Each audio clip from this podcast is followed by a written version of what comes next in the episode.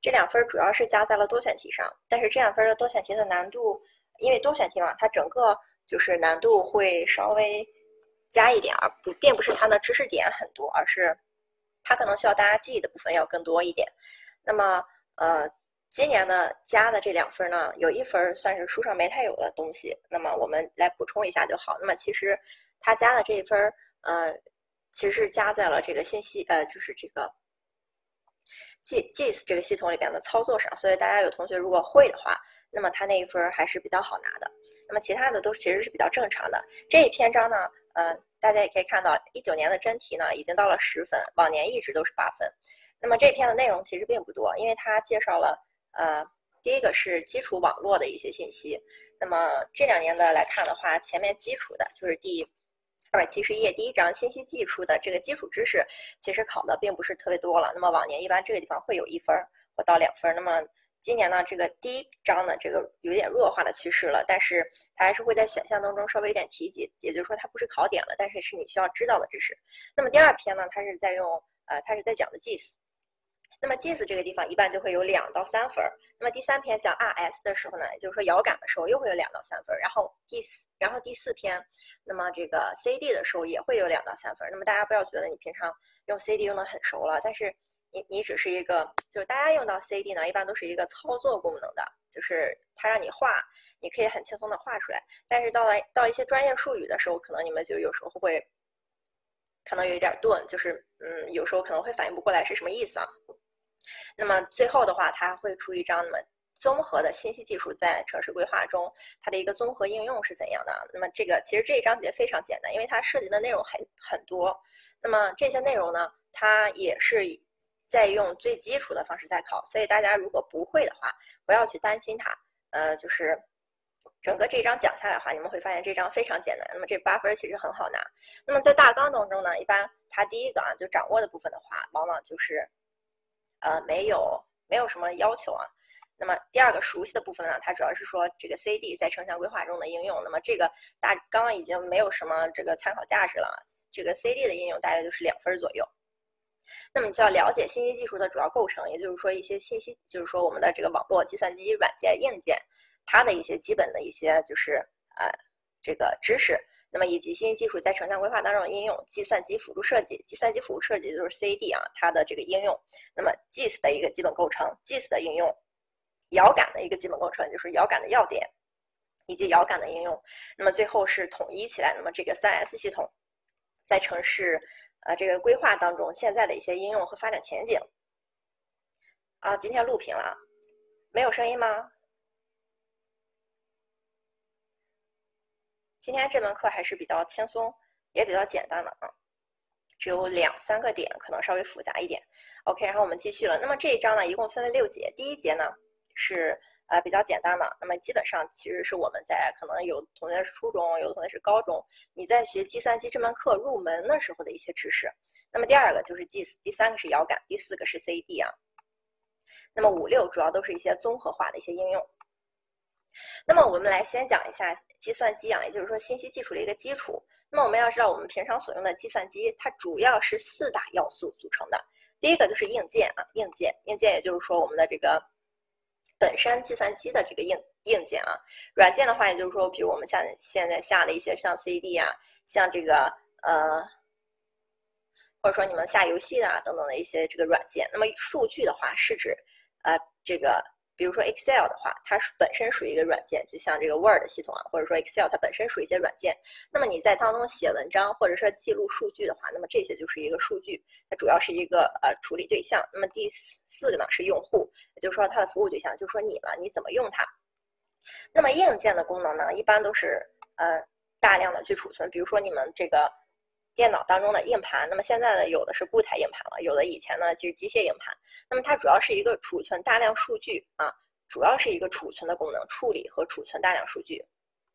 那么这个处理包括你你去给它们分类啊，就是最简单的这一步的处理啊。那么第二步，软件，软件主要是接收了硬件当中储存的这些数据，那么来呃给这个，也就是说给你给用户提供信息，或者说给用户储存数据的功能。所以说，其实这个硬硬件和软件。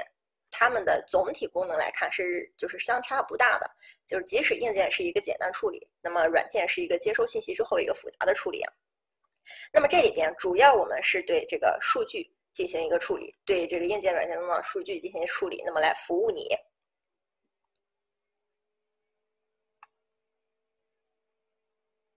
那么基本的这个信息呃加工的方式呢，我们是大致上分为了四类啊。那么我们在讲第一章信息技术基础的时候，会有一些专有名词啊，这个一会儿大家会感受到啊。那么第一部分的专有名词就是这一章，就是这四个系统。第一个是事务处理系统，第二个是管理信息系统，第三个是决策支持系统，第四个是人工智能和专家系统。那么这四个系统其实是比较好区分，是可以说是很好区分的。大家就是心里，呃，就是以我讲的这个和书上的概念结合去记就可以，可以啊。这个，呃，第一个呢，事务处理系统呀，我们用例子来讲的话，最简单的就是商场的 POS 机系统。那么它主要是指呢，操作人员的这个。支持操作人的日常生活，那么主要这个负责处理日常事务。那么这些其实呢，这个这个对这个理解这个事务系统并不是很简单。那么其实呢，事务系统就相当于两方啊，A 和 B 两方他们进行的这个事务的交接与处理，这就属于一个事务处理系统。那么机商场的 POS 机啊，其实是顾客和收银员，或者说顾客和商场，就是两方啊，A 和 B 两方他们之间发生关系，那么需要的这么一个系统。那么这个就是一个事务处理系统，也就是说只有两方面啊。那么第二个管理信息系统呢？这个从名字上我们也知道，它一般像人事啊、单位的人事管理啊等等，这一定是属于一个管理信息系统，因为它属于管理类的嘛。那么它其实是需要包含组织当中，它需要包含组织中的这个事务的处理，提供内部的一个综合形式的数据，那么以及外部的一个范围或大范围的一个数据。那么典型的呢，就是人事。这个关系系统，那么通过和第一个的关系对比，你可以看到人事关系系统是一个怎样的一个模型呢？它就相当于这种树状关系，或者说你家族族谱的这种关系啊，就是说它是 n 个人，或者说至少三个人 A、B、C，对吧？就是多个人组成的这个之间的一些事物啊，之间如果他们之间要处理事务的话，他们就需要用到管理信息系统啊，管理信息系统。也就是说 A 和 B 啊，最麻烦的是他们主要是。呃，双方和双方以上的用这个来判别这两个系统是最简单的方式啊，最简单的方式。第三个呢是一个决策支持系统。那么我们三四一起看啊，三和四都是提供决策的。三三叫做决策支持系统，四叫做人工智能和专家系统。那么凭从名字上我们也可以推出来，四这个一定是更先进的，四的这个系统一定是呃将人工智能或者说仿生技术啊。呃，就是计算机的一些程序加进去了，那么这个才叫做这种人工智能与专家系统，也就是说，它通过一些更高级的这种程序来帮助你做判断的，来给你一个最好的判断，并且告诉你，计算机帮你分析。比如说我们在城市规划当中，那么规划局拿到了三个设计院的方案的时候，如果说以前按照我们以前的老方式啊，他们没有用计算机的情况下，那么就是三方每个人去汇报一下，然后他们人工的去评选一下谁最好谁不好。那么这种叫做第三个决策支持系统。如果说他们在分析的时候利用到了我们今天这节课所需要讲到的计时系统来判断，那么哪一个对于城市未来的发展更好，就是说用了计算机软件模拟等等。这些系统去判断哪一个方案更好，那么这种就叫做人工智能和专家系统啊，这是他们两个的区别，就是一个先进一点，一个就是人工一点啊，他们都是一个决策的。那么书上呢说的是这个 MIS，就是这个管理信息系统，它主要是一个。提供信息帮助制定决策，那这个千万不要记，呃，觉得它就是一个制定决策，它不是一个制定，它是帮助制定决策，所以这个地方并不是制定决策。虽然书上是这么说的，但你一定要心里有有一杆秤，知道它不是制定决策的，它只是一个帮助。那么 D I 呃 D S S 呢，就是这个决策啊，第三个这个决策支持系统，它是可以改善决策的质量的，也就是说，它已经帮你制定出了你的决策。并且告诉你这个，并且就是比较简单的告诉你，可能这个更好，可能那个更好。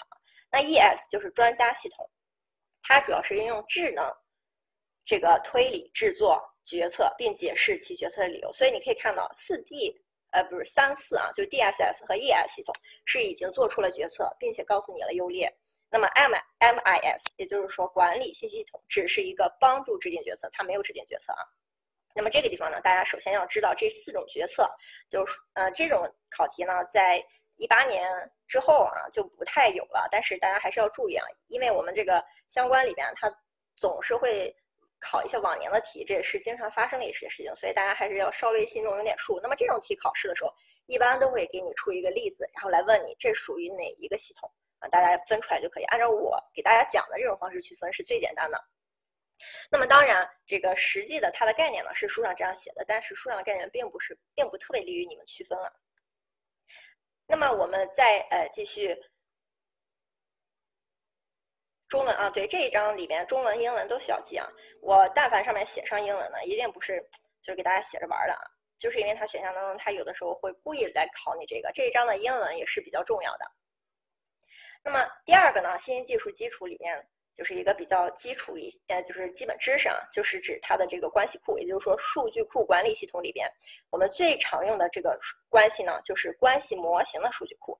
这种啊，其实就是名字很复杂，但是的确是我们每个人都用到的。那就比如说我右上角的这个图，这就是一个关系模型的数据库。那么再说的简单直简单直白一些，就是你平常用 Excel 表格，哪怕去登登记你的出勤率，哪怕去登记你孩子的数学考试成绩啊，这些这个。做出来的这种表格，啊，这种形式的都叫做关系模型数据库啊，这就是一种数据库。那么在关系模型数据库当中呢，有两个呃名称是需要我们记的。那么平常呢，我们都会说这个叫做行，这个叫做列，对吧？那么在关系数据库当中呢，一般行称之为记录，或者说书上说的是每一行代表一条记录。那么这个也就可以，嗯。那我们可以看到全球啊，全球出口额、出口占比、出口同比、出口数量同比，这叫做一条记录啊，这叫一条记录。那么如果是每一列呢，它代表的是属性。那比如说这个属性什么是国别？这一列的属性是什么？是它的出口额。这一列的属性是什么？是它的出口占比。所以说这是第一个你可能会不知道的一个概念，就是说每一行是记录，每一列是属性，这是第一个。那么我们再看一个。下面的这个功能功功能运算当中啊，如果是在关系表的一些简单的功能查询里边，如果我们要删除它的功能的话，如果我们是删除的这一行上的数据，这个叫做选择；那么如果我们删除的是这一列上的数据，这个叫做投影啊，这就是一个特定的名词，大家大家把它记住就好啊，这个这就是一个特定的名词。那么我们来看一下啊，那么在关系数据库当中啊，一般是行和列组成的。每一行代表一条记录，每一列代表一条属性啊，代表一种属性，这个还是我们平常可以理解的啊。那么在关系数据表当中呢，一般有三大功能啊，三大功能，就是说它最简单的查询功能有三种。第一种呢，就是这个集合的操作，也就是说我们之前学的这个差集啊、并集啊、交集啊等等这些，就加减乘除，这就属于集合操作。那比如说并就是加啊，交的话。就是两个圆圈相交中间的这个交集啊，那么差运的话就是减啊等等加减乘除的这种运算就属于集合操作。那么在 Excel 表格里边，那么加的话就是 sum 是吧？sum 这个这个词就可以帮你加起来，对吧？就是它有很多这个运算选项的嘛。那么这个是它第一个功能，就是集合操作，这种叫做集合操作。第二个功能就是删除操作，就是去除关系表中的某些这个啊部分啊。那么这个去除操作就是刚才说的，又有两个专有名词，就是选择和投影。如果是选择的话，就代表每一横行的记录；如果是就是删除每一横行的记录，叫做选择。那如果说是投影的话，就代表去除某些列上的数据，某些列上的数据。这个是它的第二功能，也就是说，第一个是集合功能，加减乘除功能；第二个是删除功能，在 Excel 表格里面我们有删除功能。第三个呢，第三个方式叫做连接功能，就是两个表格之间的合并就叫做连接。那么我们再看我右上角的这个表啊，其实我右上的这个右上角的这个表呢是四个表格的联合。因为如果说我们把前两列，我现在框出来的这两列啊，把它们单独提出来，我你们把右边三三排盖住的话，其实左边这个我圈出来这两列已经是一个完整的表格了。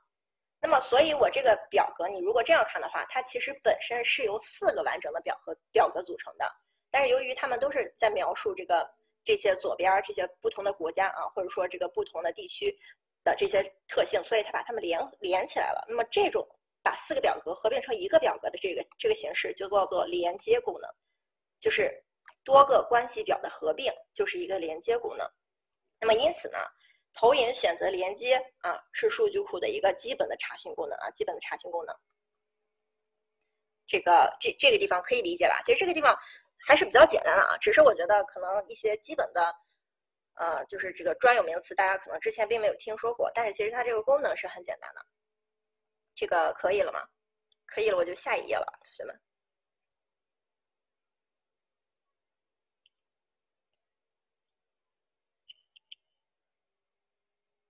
OK，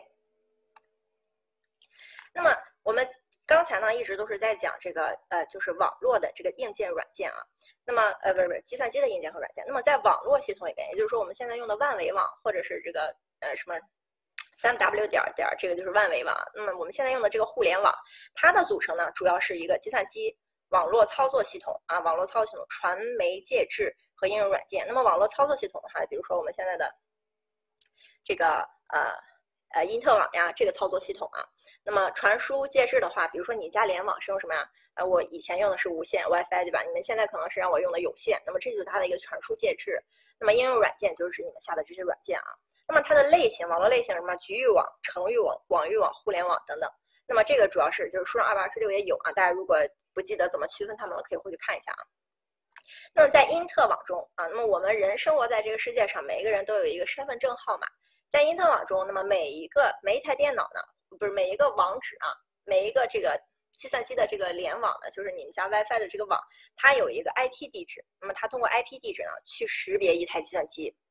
那么 IP 地址的这个形式，大家首先要去看到 IP 地地址的形式就是四个数字啊，四组数字，中间用这个点来盾开啊，中间用点来盾开，这是 IP 地址的形式啊。那么这个是大家要知道的啊。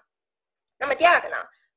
如果是字符啊，或者是域名的话，那么它是用这个，这个字符代表北京 University 是吧？北京大学，这个代表教育系统，这个代表中国啊，这个代表中国。那么它是以这种，就是这种树状的结构，也就是说从，呃，这个地址啊，不停的从底到高层，就是说从你你所在的这个区域，那么到你所的你所应用的这个系统到你所处的这个国家，那么它是通过这种结构来从。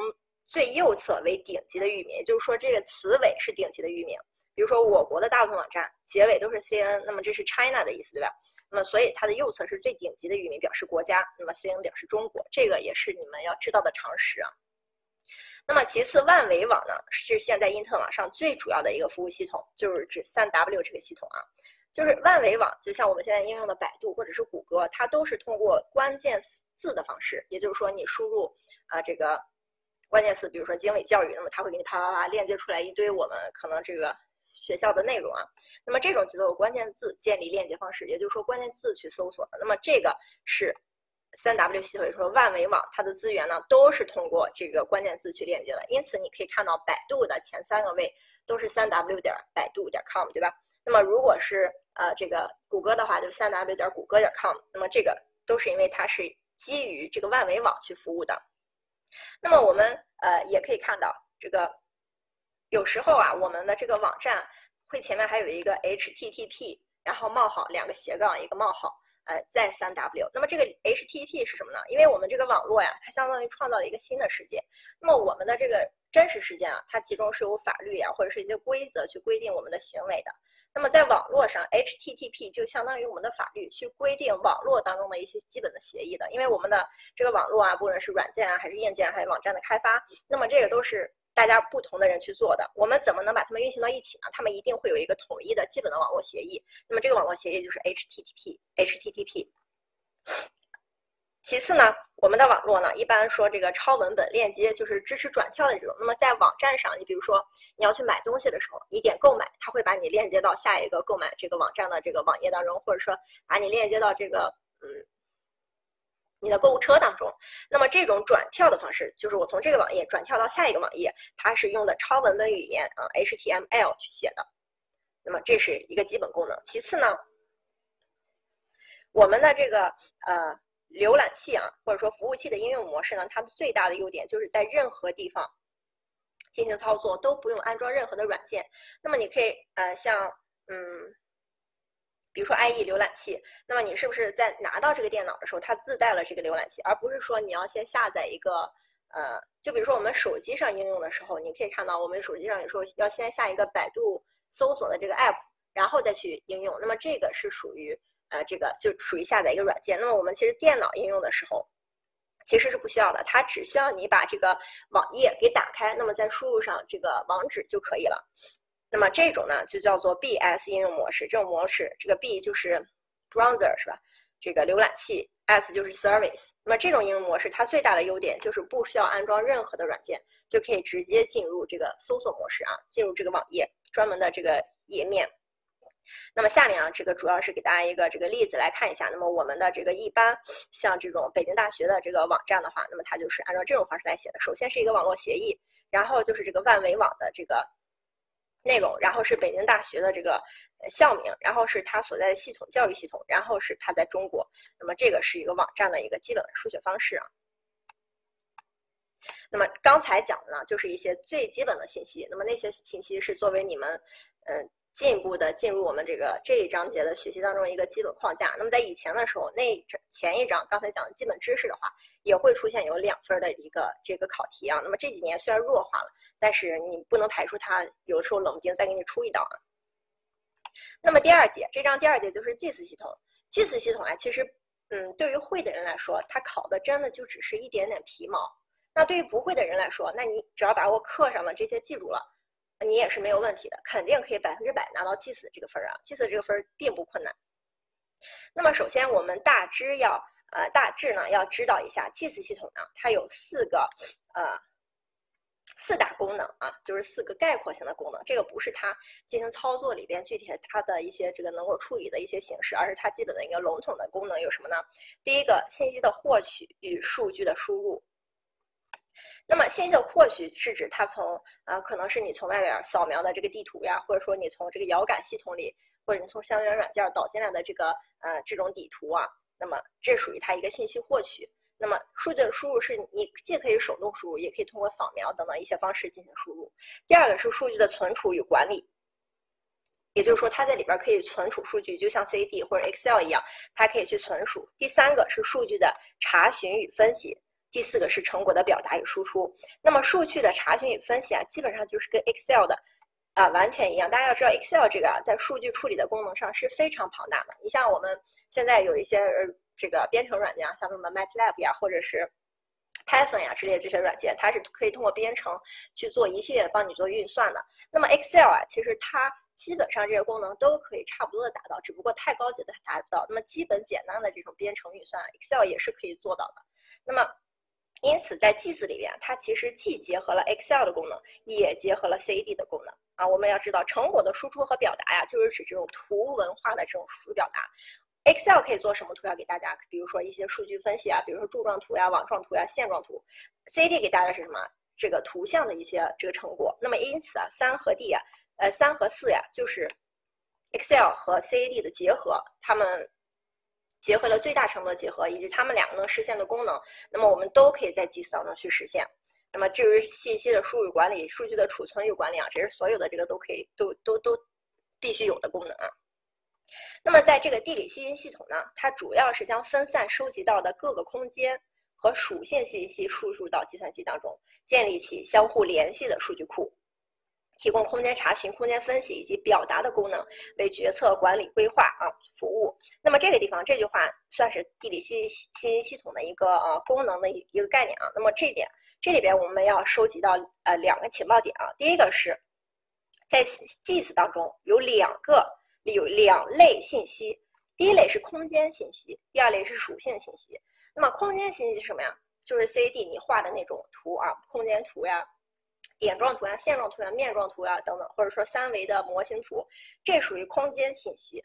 那么属性信息属属于什么呀？比如说你在 Excel 表格里边能输入的东西，比如说这个地方，啊，这个，啊，我叫二二三五九啊，我叫经纬 Y 二二三五九，那么我叫经纬 Y 二幺七九零，那么这个是属于属属性数据，就是说你文字打上去的就叫做属性数据。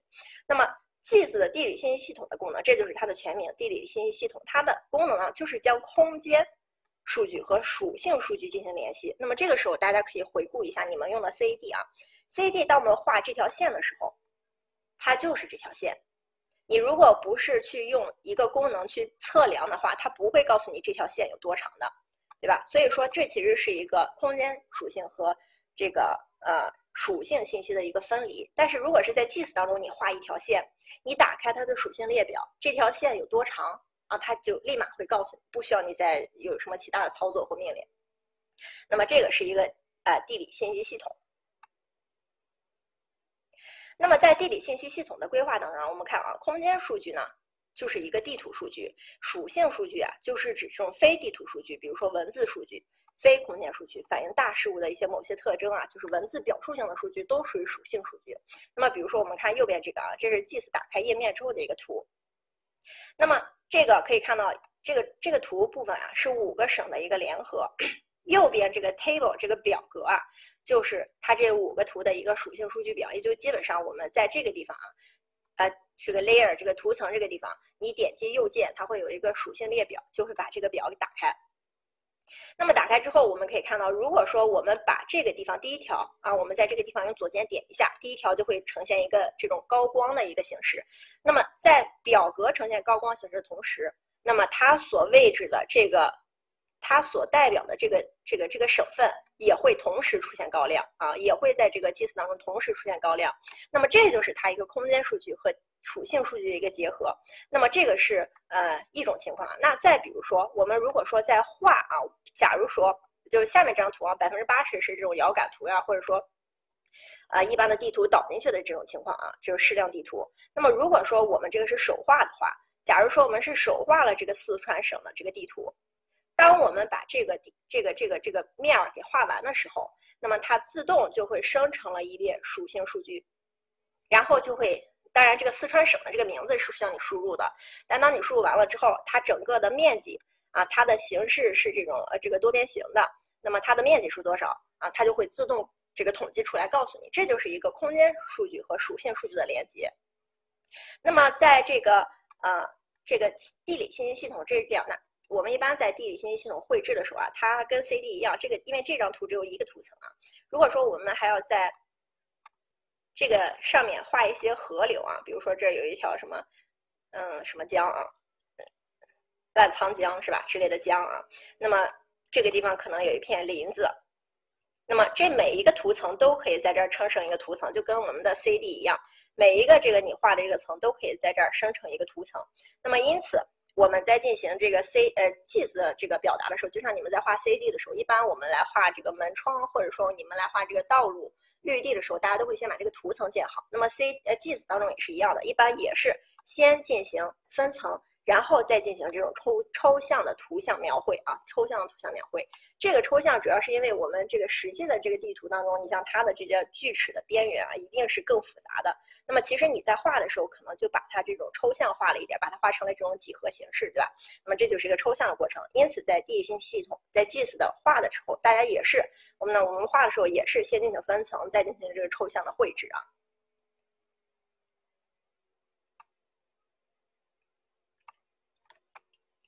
那么，呃，刚才说了这个数据的类型啊，包括三呃，包括两种啊，主要的就是空间数据和数据属属性数据。那么，像这个三维的空间连续表面，啊它也属于空间数据的一种啊。那么，主要的这个空间数据呢，啊，包括点、线、面以及三维表面。那么，像这个点啊，点可以用于这个客户的分布，比如说你要呃去找到呃不同的小区啊，那么呃不同的呃。不同的幼儿园，这个城市啊，布置的幼儿园都在哪儿？比如说，你看我左边的这张第一张图，我上面有一些红点和蓝点啊。那么这个蓝点呢，可能是它的一些气象，就是一级气象站啊。那红点可能是它的一些，呃，私人的这种普通气象站的一个分布。那么我们可以看到，点呢可以去呃观测这种。客户的分布，那么环保监监测站以及交通这个呃道路路口的这个情况，比如说你们再看右边这张图，如果说我在绘制图的时候，我在这些道路交叉口也都画上了点的话，那么因此呃这个点状的这个数据呢，其实是可以绘制很多你只要想用点去表达的这种形式都可以。那比如说，如果我们拥有的是一个整个中国的地图，那么你们在绘制。比如说，它这个中国所有的乡村都在哪个位置的时候，那你就可以把这个点啊都点到这个每一个乡村就是一个点就可以去表示。那么因此这其实是和你的范围有关系的啊。那么这是点数据，那么线数据主要是可以用于什么呢？啊，像这个右边的这个啊，这些线数据，明显第一个可以用于道路，还有比如说其他的地下管线呀，总之是线形的这种或或者是河流呀，都可以用线数据去表示。那么面数据一般是什么呢？比如说行政区域啊，就像我这个图啊，这个图，那么我这个部分啊，哎，我这这个面图啊，这个是这个是北京，那么这个地方这个图啊，它其实是天津啊，这个这块是天津，那么。那么因此呢，可以看到面的数据啊，一个是可以代表行政区域，那么也可以代表房屋基底。房屋基底，比如说右边这张图啊，右边这张图黄色的部分，那么可能是一个啊这个住宅用地啊，住宅用地的一个房屋基底。那么包括规划地块呀等等都可以用这种。那么这是点线面数据能够给大家呃带来的啊，这个输入输入点输入点既可以手动，也可以输入也可以输入坐标啊。这个呃这个这个啊是可以的啊，我就。顺道给大家讲一下，这个不是考点啊。那么我说我在 PPT 上写的才是真正的一个考点啊。那么这个是空间数据啊，空间数据。第二个是属性数据。那么属性数据啊，嗯啊，像这个这个不是属性数据表啊，这不是那个成绩表，这是用来做就是。呃，程序的一个编程的一个一个框架啊。那么属性数据啊，也就是比如说我们这个表，这个就是属性数据。这个表上的所有内容你都可以进行绘制和添加。这个表呀，大家在想这个 GIS 里面的属性数据的时候，它就是跟你们用的 Excel 表格完全一样。你们 Excel 表格可以做的东西，它都能做，而且它的这个属性数据你完全都可以可以在这儿添加插入。那么你可以再插入。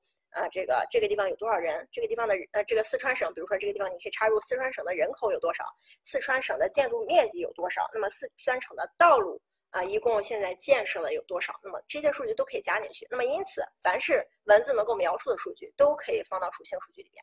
那么比如说。这个各种监测站的资料啊，比如说这个地方的年降水量是多少，道路交叉口的交通流量啊，比如说咱们前几天讲的那条主城市主干，呃，就是咱们在讲交通的时候讲过那个 CPU，对吧？就是这个当量标准量啊，小汽车当量标准量。那么比如说一个路口比较宽的这个地方，它可能是一千五百辆，呃，不是一万五千辆。那么路口比较小的话，它可能是一千五百辆啊，这个是交通量也可以。那么以及它的这个通行能力啊，路面的质量啊，哎，到底是这个有没有？硬铺呀，是这个普通的水泥地、水泥路面，还是沥青里路面？地下的管线用途是水网呀、电网呀，还是这种，呃，这个，呃，供燃气的网呀？管径，那么以及行政区的常住人口呀、收入啊，就等等这些所有你可以用 Excel 来做的统计的东西都可以放进来，这就叫做属性数据。那么空间三维表面啊，其实就有点像。嗯，就是建模了啊，三维建模。那么比如说这个，这个是旁边是山，那么这个下面的是山的一些这这个一个是路径，一个是河流的路径。那么下面显然是有一些路的，以及有一些小城镇啊。那么这种大家可以看到这个山的这个位置啊，因为它根据不同的高程把这个山给这样框出来了啊。那么所以它其实是属于一种空间连续分布的三维表面。那么它可以预测什么呀？比如说像咱们这个上面我这张图画的是这种啊不不同的等高线啊，这个山的这个情况。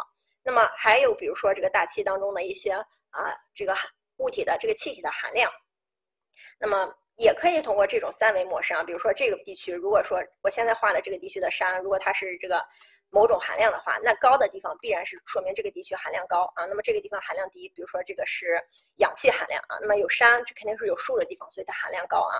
那么因此这个是三维表面啊，三维表面。那么这个地理信息系统啊，它的一个数据的这个输入的来源，就是说我们在往 GIS 当中输入的时候，可以通过什么方式去输入呢？呃，就是说我们怎么获取这些基础数据啊？这些就是一些基本概念性的，比如说第一个啊，野外的实测啊，就是说你去这个野外，你去啊这个呃山上去看一下，到底这个植物是怎么分布的。那么这个是一个野外的实测，那么它适合比较局部小型的，但凡是你能走。步行丈量的距离啊，不会太长，对吧？那么我们红军两万五千里长征走了那么长时间，所以你如果是去丈量的话，那么它毕竟这个是适合局部的，那么以及零星的小范围的。那么但是野外实地测量，就是你人工去测量的话，它一定是精度很高的，因为人工去测量，你除非是你你带来你你带来的误差啊，否则你那个尺子可以量到毫米或者说微米都可以，对吧？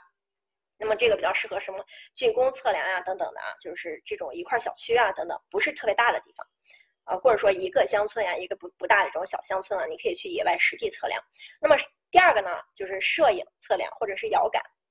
那么这个摄影测量和遥感，其实遥感，呃，摄影测量就是我们用相机去摄影测量。那么遥感呢，遥感其实跟相机的感觉是很像的，相机是捕捉光啊，给我们这个带来的这个感觉。那么遥感呢，可以通过这个不同的光谱，可以通过这个电磁波啊。等等的这些形式，也就是说雷达呀等等，所以说遥感其实是跟摄影呀，它们差别不大，只不过它们呈现图出来的图是不一样的啊。那么它们基于 GPS 系统，也就是说定位系统，来测绘这种控制网的坐标定位以及地物的一个定点测量，尤其是对野外移动的物体效果特别有效啊。那么这个呢，比如说这个定位测量，就是我们拿一个 GPS 去野外，然后去打点儿，那么来进行看一下这个。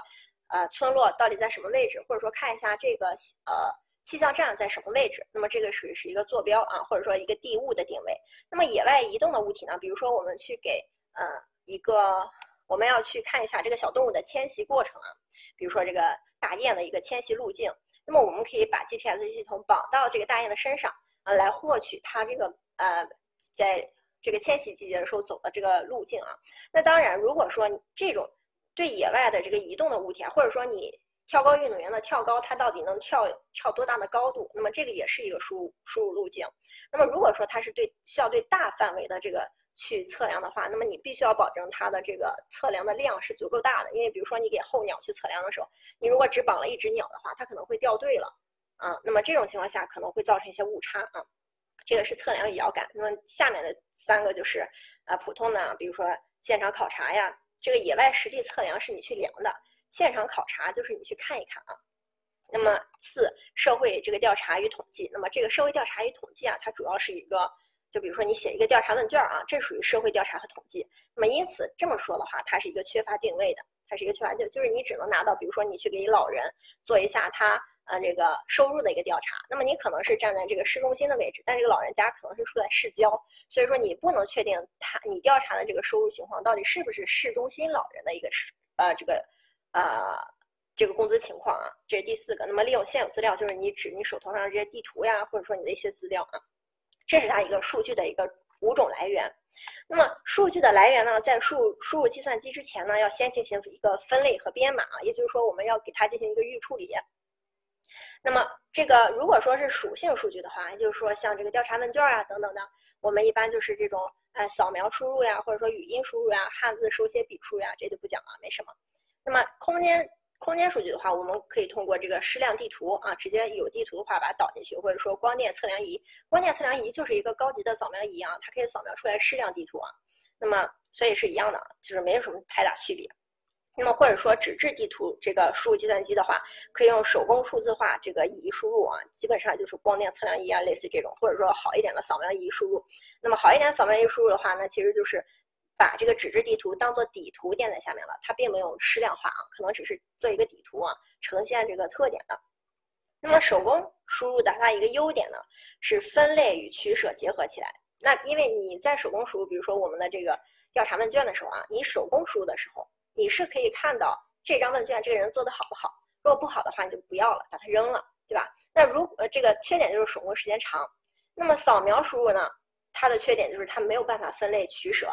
那比如说这个图上已经有污点了，或者说这个调查表它做的根本不好，这个这个扫描输入它是会把它们都记进去的。所以说它这个缺点就是这个不能除杂，那么其次不能分类自动取舍，但是它的好处是速度非常快啊，速度非常快，这些基本概念啊。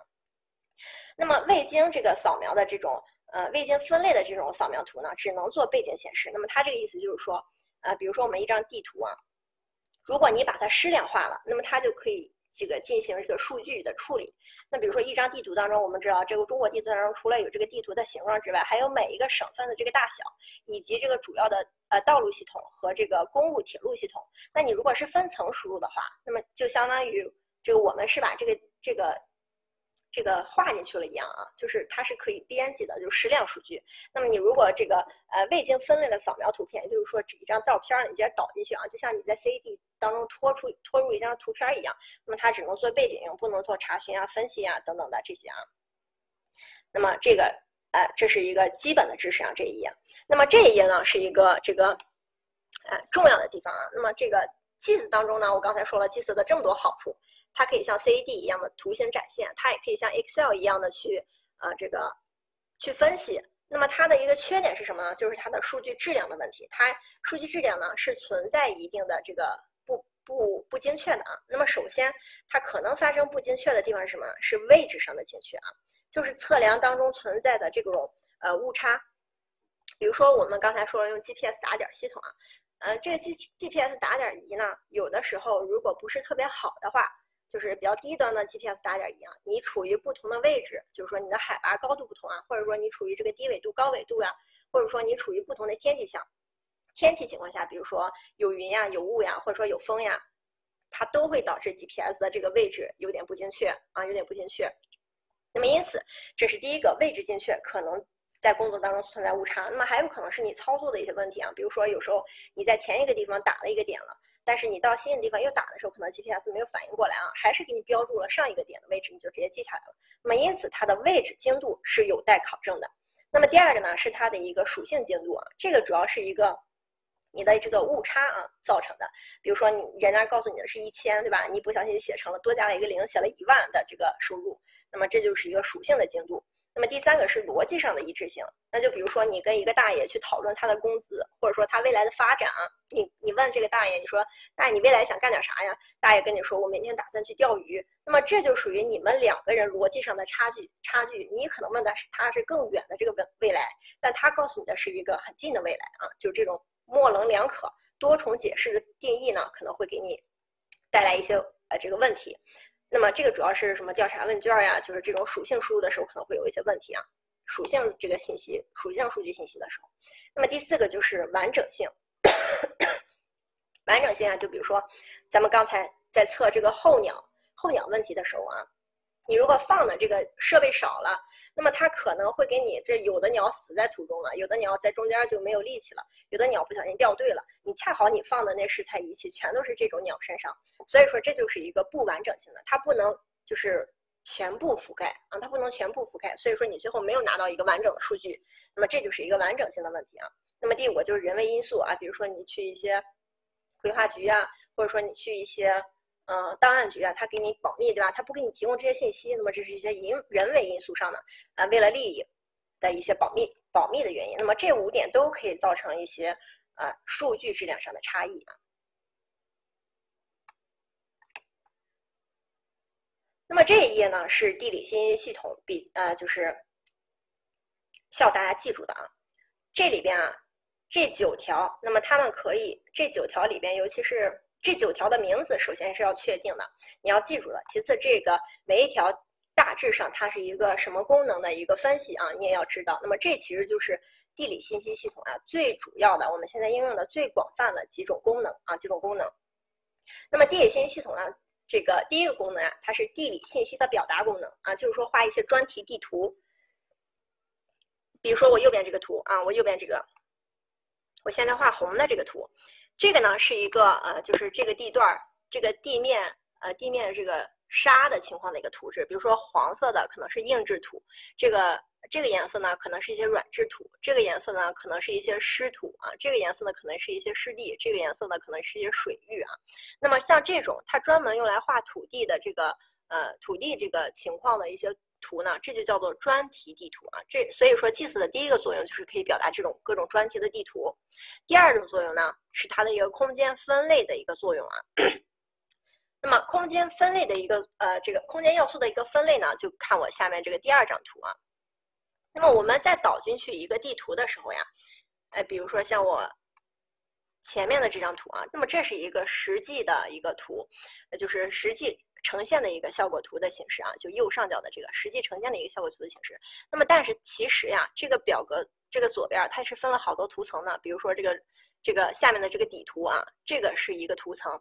那么道路系统可能是一个图层，里边如果有点的话，那么点可能是一个图层。那么它就会分成如图如第二个图所示的这种啊，下面的这张呢是一个呈现出来的底图。那么它分了点图层。啊，点要素、线要素，还有这个面要素，以及它的一些属性的这个数据的一些要素。那么这种呢，就是可以用来做各类的分析图的一个基础啊，比较方便。那么这是空间要素啊。那么呃，这个第三种呢，是它一个空间查询功能，就是咱们刚才说的这个空间数据和数据数据的和这个数属性数据的一个结合。比如说右边这儿，对吧？刚才也演示了，如果咱们点选四川省的话，它的一个数据表里面会高亮，或者说你如果点一个数据表里的数据，那么它对应显示的四川省就会亮起来，让你让你看出来啊，你这个被选中了。那么第三个是第四个是几何测量啊，几何测量，那么也是它这个属性数据里面自带的，就是你只要画进去了，它就会给你测量出来，无论是你是线呀，还是面呀，还是点呀，它能自动反映出来的都会给你反映出来。那么点的话，它可能会给你自动反映出它的坐标啊。那么这个是一个计算周长和面积比较适用的。第五个属性查询，它是一个数据库的功能啊，就像 Excel 一样。那么你在这里边，你可以对这个表格进行。对这个右边这个 Excel 表格进行一个编辑啊，比如说我要把所有女性选出来，那么你你把你在这个地方设你在这个地方设置好了之后，啪啪的它就会给你把这个女性全部显示出来啊，然后并且在图片上进行这个高亮。那么前五个功能呀，其实是一个很很简单的功能啊，一般不太会有什么考题啊。那么后四个才是真正的它容易出考题的一些地方。那么也就是说，后四个才是大家这个对名字可能来说不是呃不是那么容易好记的地方啊。那么第六个功能啊，叫做叠合功能。叠合功能呀，包括这个山格的叠合，或者说点与面的叠合，线与面的叠合，然后面与面的叠合。比如说，你们看我这个地方的这个蓝色标出来这个图啊，这是两个部分啊，大家就知道叠合功能啊，就是把它们俩配在一起。那么这个就相当于我们在讲立交桥的这个时候，这种互通式立交桥和这个分离式立交桥的感觉啊。如果说这个两个图不能叠合的话，就相当于分离式立交桥。如果两条路在这交叉了，它们从平面上看起来好像是交叉了，但是在实际图上它们并没有相互通。那么这个带来的缺点是什么呀？如果说它们只是表面上看起来叠合了，但是实际这个。软件不带有叠合功能的话，那你你去做道路分析的时候，在这个地方它就不会把它们俩打通，对吧？它们就是各自分析各自的，就好像去就相当于两个图层在那自己玩儿一样，对吧？就是两个图层相不相互不干系。叠合功能是什么呢？是指它们两个你在画的时候可能分了两个图层，但是当它们进行分析的时候，它们就会被所有图层就会被串联到一起，这就是一个叠合功能。因此，它点和面、线和面、面和面之间都可以进行叠合。那么我们看左边这个图啊。这个图呢，就相当于一个图层呢，可能是这个地块的基底，比如说这个是河流，这个是草地，那么这个地方呢，可能有一个这个呃卫生卫生间啊，那么这个这个呢，可能是一个呃就是我们需要的研究区，那么这两个图层一叠合之后，它自动就会呈现出了这种状态，就给你叠合起来了，那么这个是呃一种叠合啊。这个叠合其实它画的不是特别好啊。那如果我们更想清楚的了解的话，我们就看第二个图。第二个图呢是两个方块的一个叠合。那么我们可以看到，一开始你刚输入进去的时候啊，底下这个紫色的和上面这个黄色的圈圈，它其实是并不是在一起的。因为这个 GIS 里边啊，你如果不是一个图层的话，它就会把它们颜色自动给你分开。然后你可以在分析的时候呀，它其实就自动叠合成一起了啊，自动叠合成一起了，就是说它们就搭在一起了。即使不是一个图层，它也会自动搭到一起的，除非你设置啊。那么这个的话，这就叫做一个叠合分析。那么叠合的话，就非常方便我们平常去利用啊。比如说我们底图可能是一个，呃，当然是矢量地图啊。矢量底图可能是一个地块分析，就是说这个地方是商业，那个地方是住宅。然后我们上面呢再输入一层道路。那如果在这种情况下，它俩一叠合，你我们就可以知道从这个住宅到这个商业，我们可以行走多远的距离就可以到达，对吧？这就是叠合的好处。那么这是呃第六个功能啊，矢量地图你们不知道吗？嗯，大家什么专业的呀？矢矢量地图不就是可以可以编辑的那种图吗？像你平常拍的照片的话，不就是，啊，就是你平常拍的照片的话，不就是一些不可编辑的吗？或者说，对，嗯，怎么怎么说呢？嗯。我们一会儿课间再说吧啊，这个我们先继续了啊。怎么解释呢？就比如说你你们现在看到的我这个页面，虽然上面有好多字啊，就有一个抽象的比喻啊，虽然上面有好多字，但是我其实是不可以去编辑它的，对吧？它只是在这个程序里边的。但如果我现在是在 PPT 里边，我是不是这些文字可以重新输入呀？啊，对吧？然后继续了啊，这是第六个叠合啊，叠合功能，这个大家呃理解了吧？山格叠合就是指，呃，不知道大家有没有过 PS 啊？PS 你们把一张照片导进去了之后，右键是不是有一个山格化的功能呀？就把它变成了那种一个一个的小小点点，就把它变成了这种，就是，就本来它是一张整图的，但当你把它变成了这种点点的时候，那么每一个点点就可以进行编辑了，懂吗？对，就是山格化的那个啊，所以它也是一种叠合嘛。就有对有像素点了一样啊，像素点，比如说那越清晰的话，它像素点越越小，是吧？我们继续了啊，这个是六叠合功能啊，叠合功能这个地方它就是告诉你所有的都可以叠合啊，所有都可以叠合。那么第七个呢叫做临近分析，临近分析呢就是指我呃，对我这张图啊，这张图，这张图就是一个呃临近分析，临近分析呢是它的一个总的。总的名称叫做临近分析，临近分析当中有一个功能叫做缓冲区的功能啊。那么这个缓冲区啊，就相当于有点像我们做幼儿园或小学做教育教育这个空间的时候，或者做诊所的时候，那么它有一个服务半径。那么你们可以通过这张图看到，在 GIS 当中，你如果是点数据的话，它可以给你叠呃，它可以给你缓冲出来这个它的一个服务半径的一个区域，对吧？那如果你是一个线数据的话啊，道路。它也可以给你缓冲出来这两条线的一个缓冲区，就是说，比如说十米范围内这个范围有多少，对吧？那如果你是一个面数据的话，它同样可以给你缓冲出来。或者说我右下角的这张图啊，这是一个点数据的缓冲啊，它们都是缓冲。可以看到它点数据之间，这个我右下角这张图呀，既是一个缓冲区，也是一个叠合功能啊。你可以看到，如果说这，比如说这个地方这个点啊，它这个圈和这两个圈是不在一起的。但是在 GIS 里边呢，它可以把它们自动叠合到一起。就是说，如果你画了一个反缓冲区的这个分析之后呀，你既可以求出来，如果它们不叠合，它们相互重叠的面积是多少，它也可以自动告诉你，它们叠合了之后，去除那些就是交叉的部分之后，那么剩下的这块面积是多少？这就属于一个面与面的一个叠合功能啊。对对对，就相当于五分钟生活圈、十分钟生活圈。那么在缓冲区这个地方是非常适合做这个五分钟生活圈啊、十分钟生活圈呀，这个这个处理的。这个这个它不仅仅可以做距离的缓冲，它也可以做时间的缓冲。只要你在上面，在这个软件程序里边给它输入，那我每每秒呃每每分钟走多少米，那么你然后它你再输入我这个地方需要缓冲多少分钟，十几分钟啊、十五分钟或者五分钟的话，那么它就自动会给你算出来你所需要的这块缓冲区的面积啊，这个叫做。啊，临近分析啊，临近分析啊，临近分析啊，要记住这个名字呀，不要在就只记得你们这个五分钟生活圈可以在祭祀里面做啊，要记住是临近分析可以做缓冲呃，可以做你们的这个五分钟生活圈和十五分钟生活圈啊。那么这个是呃第七个功能，第八个功能呢叫做网络分析。网络分析啊，主要是用作交通啊路线的一个选择啊，比如说看我现在圈出来的这张图啊。就是蓝色，现在圈出来这张图，网络分析啊，它必然要有一些网格。那么这个网格是什么呢？可以是路网，那么可以是你如果要做其他的选择的话，你可以选做，你可以画其他的网，比如说什么河流的这个河流的这个网呀，呃，或者是只要是这种线型的都可以啊。那么一般时候我们最常用的网络分析就是做交通的分析。那么像我下面这两张图，左边呢和右边分别是两张图，其实是一样的。那么这个呢，就属于网络分析做出来的，因为他们在求它的最短距离。可以看到我两个红点啊，这这这两个红点啊，其实就是在选择道路。但我们可以看到左边这张图啊，选择的道路明显要比右边这个选择的道路窄一些啊。这个右边这个明显更曲折一些。那么这个呢，很有可能是因为左边这张图呀，它选择的是最。短路径，也就是说距离上最短的。右边这张图啊，可能选择的是最快路径。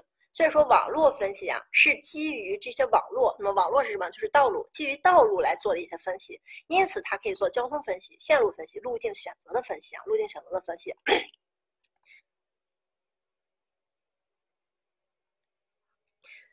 那么这个是第八个啊。那么第九个山格分析啊。山格分析啊，主要就是用在坡度呀、坡向、日照强度呀、断面呀、怎么可视性呀、呃这个工程填挖啊、填方啊等等这些的一些处理。它其实就特别像我们以前做的这个高程分析，或者是说这种呃日照呃这个居住的小区的这个日照分析啊。比如说这张图，这张图呢就是一个山格分析的图。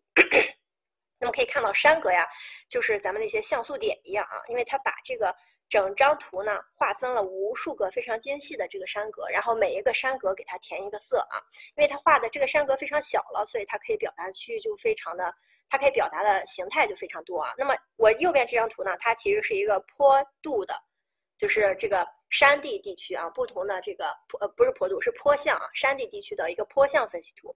那么黄色的呢，哎是一个南向的。蓝色的是一个北向的，紫色的呢是一个西向的，这个蓝色的呢是一个东向的。那么如果还有其好像没有其他颜色了，对吧？就这四个颜色啊。那么这个呢？我们可以看到，通过这张图，我们就可以反映出来哪个地方是南向坡，哪个地方是北向坡。那如果我们要种田，或者说我们要选择住宅的时候，我们就可以通过这张图来确定哪个地方适合做什么样的建筑啊。就是当然这当然这是一个坡向分析。那么同理啊，还是这种形式的图，它其实也可以做一个坡度分析。比如说黄色的可能是啊百分之二十的坡度，那像蓝色的这种可能是百分之五之下的坡度。那么通过这个图，我们就可以选出来哪个地方是适合建设的。哪个地方是限制建设的？哪个地方是禁建区啊？禁建区。那么因此这种图就叫做山格分析啊，山格分析。这个这个地方这这一页还有什么问题吗？那么这个就是 GIS 的九个呃我们需要知道的功能啊，尤其是后边九个其实是大家容易忘的，那么前面五个啊其实没有没有什么特别的点啊。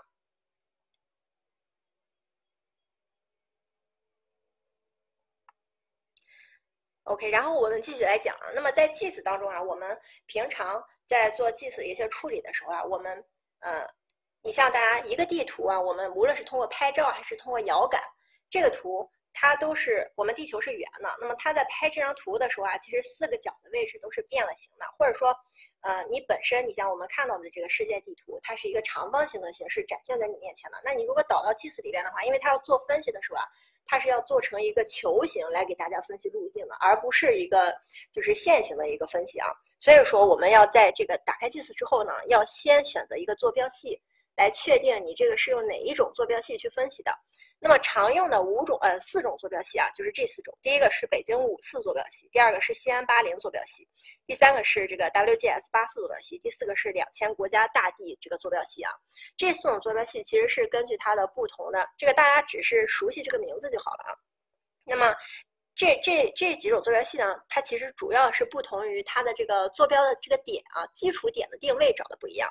比如说北京五四坐标系啊，它其实是五四年的时候，那么以北京为这个坐标的基准点去做的这个坐标系啊。那么这个是以北京来作为地面的基准点，那么以这个黄海呃青青岛的这个渤海。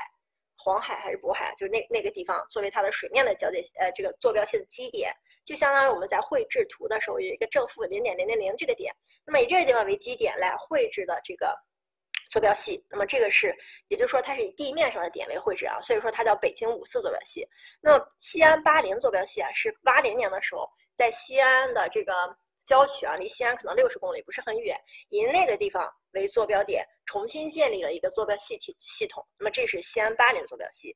那么 WGS 八四啊，这个其实是国内外都比较常用的啊。当然，国内外还有其他更多比较常用的，这只是比就是需要大家知道几个啊。其实坐标系有非常非常多的种类。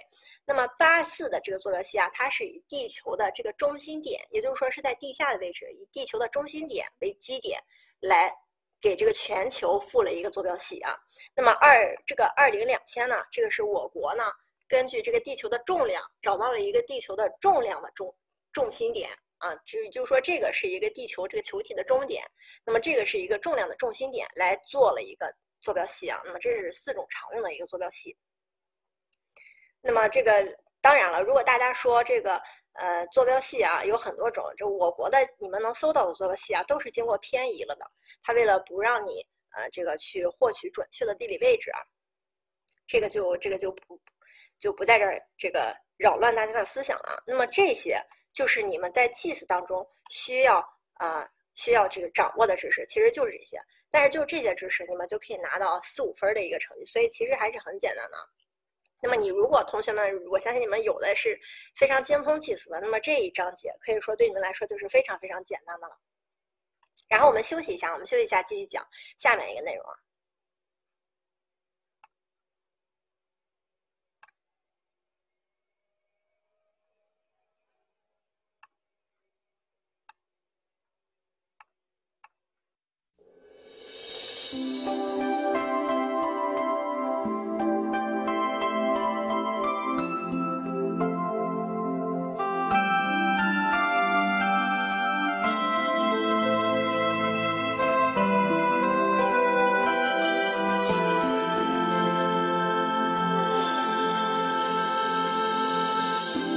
也睡不着觉，把心情哼成歌，只好到屋顶找另一个梦境。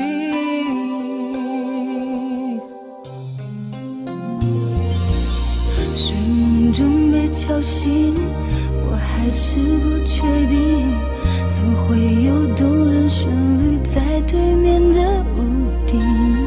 我悄悄关上门，着希望上去，原来是我梦里常出现的那个人那个人人。不就是我梦里那模糊的人？我们有同样的魔力，用天线，用天线排成爱你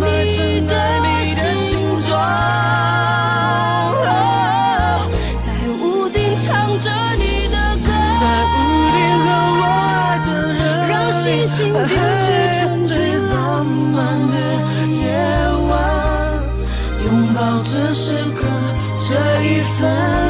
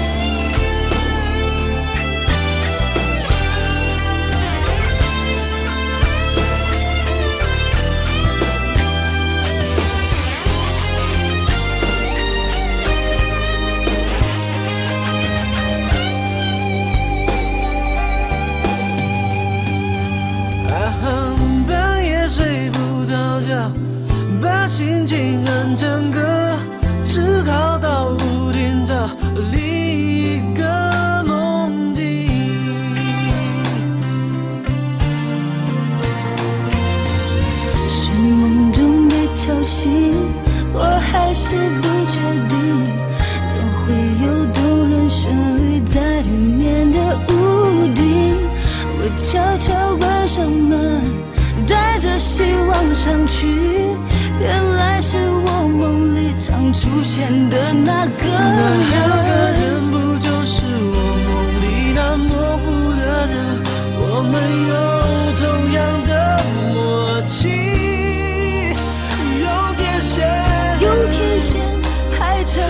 用天爱线排成你爱。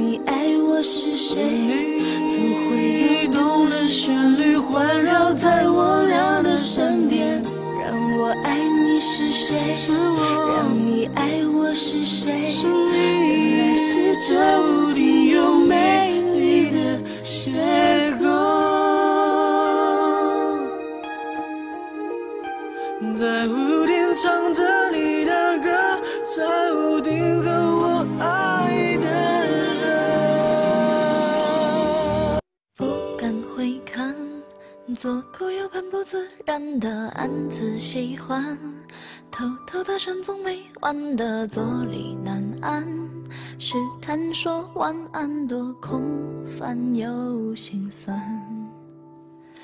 低头呢喃对你的偏爱太过于明目张胆在原地打转的小丑伤心不断空空留遗憾多难堪又为难。释然慵懒尽欢时间风干后你我再无关。没答案怎么办看不惯我自我欺瞒。纵容着喜欢的讨厌的宠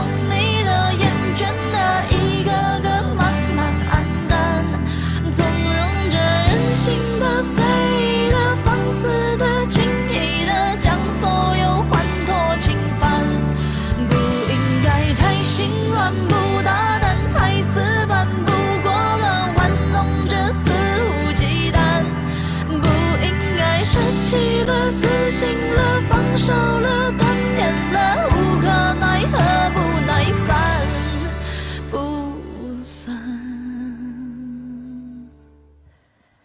灯火阑珊，我的心借了你的光，是明是暗，笑自己情绪太泛滥，心只影单，自嘲成习惯，多敏感。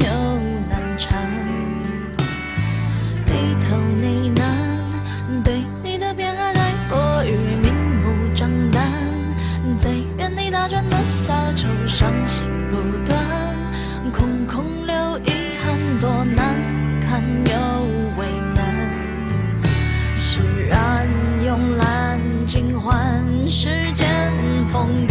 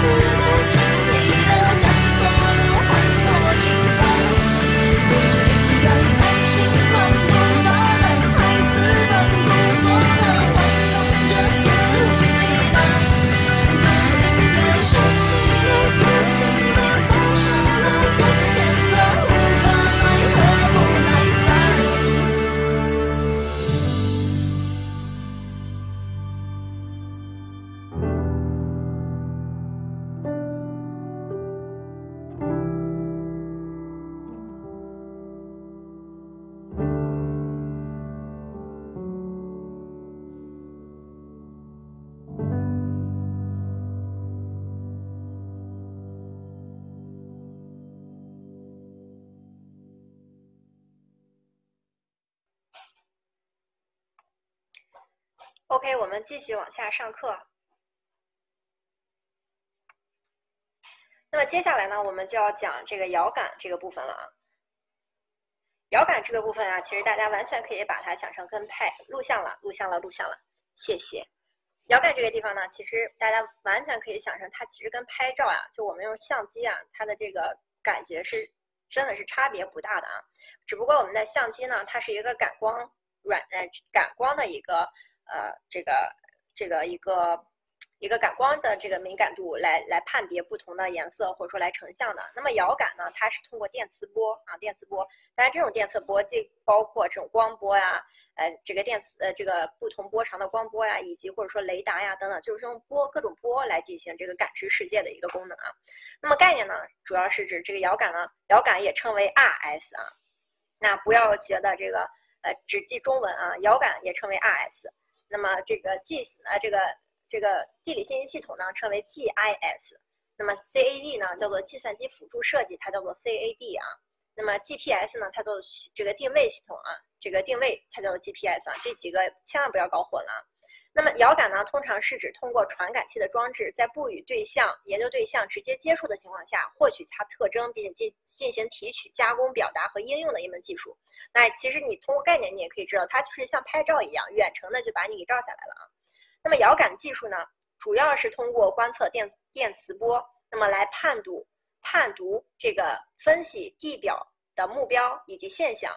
那么电磁波这个辐射的主要来源呢，是指太阳光的可见光或者是红外线，有时也可以利用微波雷达或者说这个地物，也就是说地上的这些物品自身的红外线去探索的。它的一个搭载遥感平台呀，就是这个遥感技术的搭载平台，可以看到卫星呀。这个相机啊，无人机，所以说就是卫星和无人机啊。那么下面这两个其实都是在呃飞机上的。那么影影像的获取呢，是通过摄影或者是扫描啊等方式，就是说它在这个遥感平台的这个这个机器啊，遥感技术，它有一个通过它摄影或者说它来扫描地物来获取它的这个呃条件啊。那么这个地方我们要给大家先说一下，那么我们的这个遥感技术是怎么做的呢？因为我们遥感就像蝙蝠一样，发出了一定的波。然后，当这个波在不同啊这个性质的地面上啊，哪怕是不同颜色，或者说不同，比如说水呀、呃绿植呀、道路呀等等这种不同的这个表面的硬度，或者说不同表面这个材质的情况下呢，它返回来的波是不同的。那么我们通过收集它返回来的这个波的情况来判定这个地方到底是一种呃什么样的地形地质。那么这个时候大家也可以想象一下，我们平常的这个百度地图或者是谷歌地图啊，它其实，在呃就是。前期啊，不是说它这个三维的时候，就是说它这个呃二维的这个画面的时候，它通是通过卫星去遥感，然后来进行判定的，并不是说人走到那儿直接画的，对吧？那么也就是说，只有它现在的这种车，它用来做这个三维的这个呃街景的时候，它才是用这种呃这个车来街道里行走拍照，然后把它们合到一起的啊。这个是遥感技术的一个基本特点，就是它通过这个光波的反射，呃，不是电磁波的反射。反射回来的这个波的情况，来确定到底它遇到的是一个什么样的障碍物啊？那么这个在遥感这个地方啊，有一个概念啊，也就是说大家平常可能没有听说过的，叫做大气窗口啊。大气窗口，这个因为这个波呀，比如说电磁波，或者说是尤其是可见光的这种波啊，红外线什么的，它在穿越云层的时候，它会受到一些阻碍和限制。也就是说，不同波长它的穿越能力是不同的。那么如果说我们要选择一个五三百到五百波长的这么一个呃这个电磁波的话，那么它就要选择适合它的天气去进行投射，或者说去进行拍照。那么这个适合它的天气啊，或者说适合它的气象条件，就叫做它的大气窗口。也就是说，选择合适的电磁波波长的范围啊，就叫做一个，就是它的一个呃大气窗口啊。也就是说，像给它打开了一个眼睛一样啊。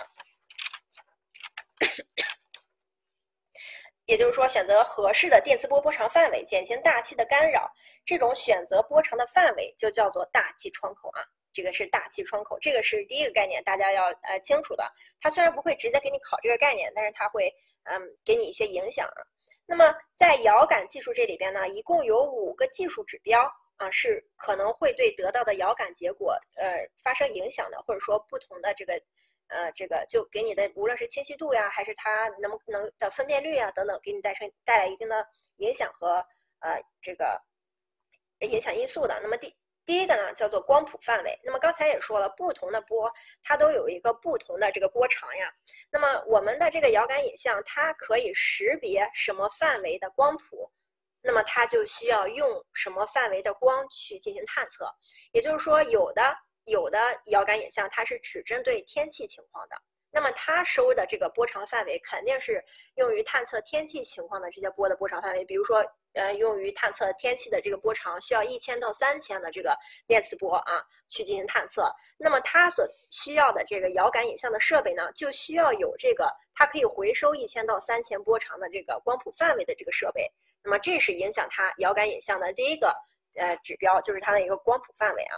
那么第二个呢，叫做光谱分辨率啊，光谱分辨率，也就是说，我们刚才这个遥谱呃光谱范围啊，是一个呃一千到三千。那么可能呢，它的光谱分辨率呢是每换五个啊，呃，每换一百个吧。也就是说，它虽然它识别的范围是一千到三千，但是它一千零呃一百。一十一，它可能就归到一千一里边了。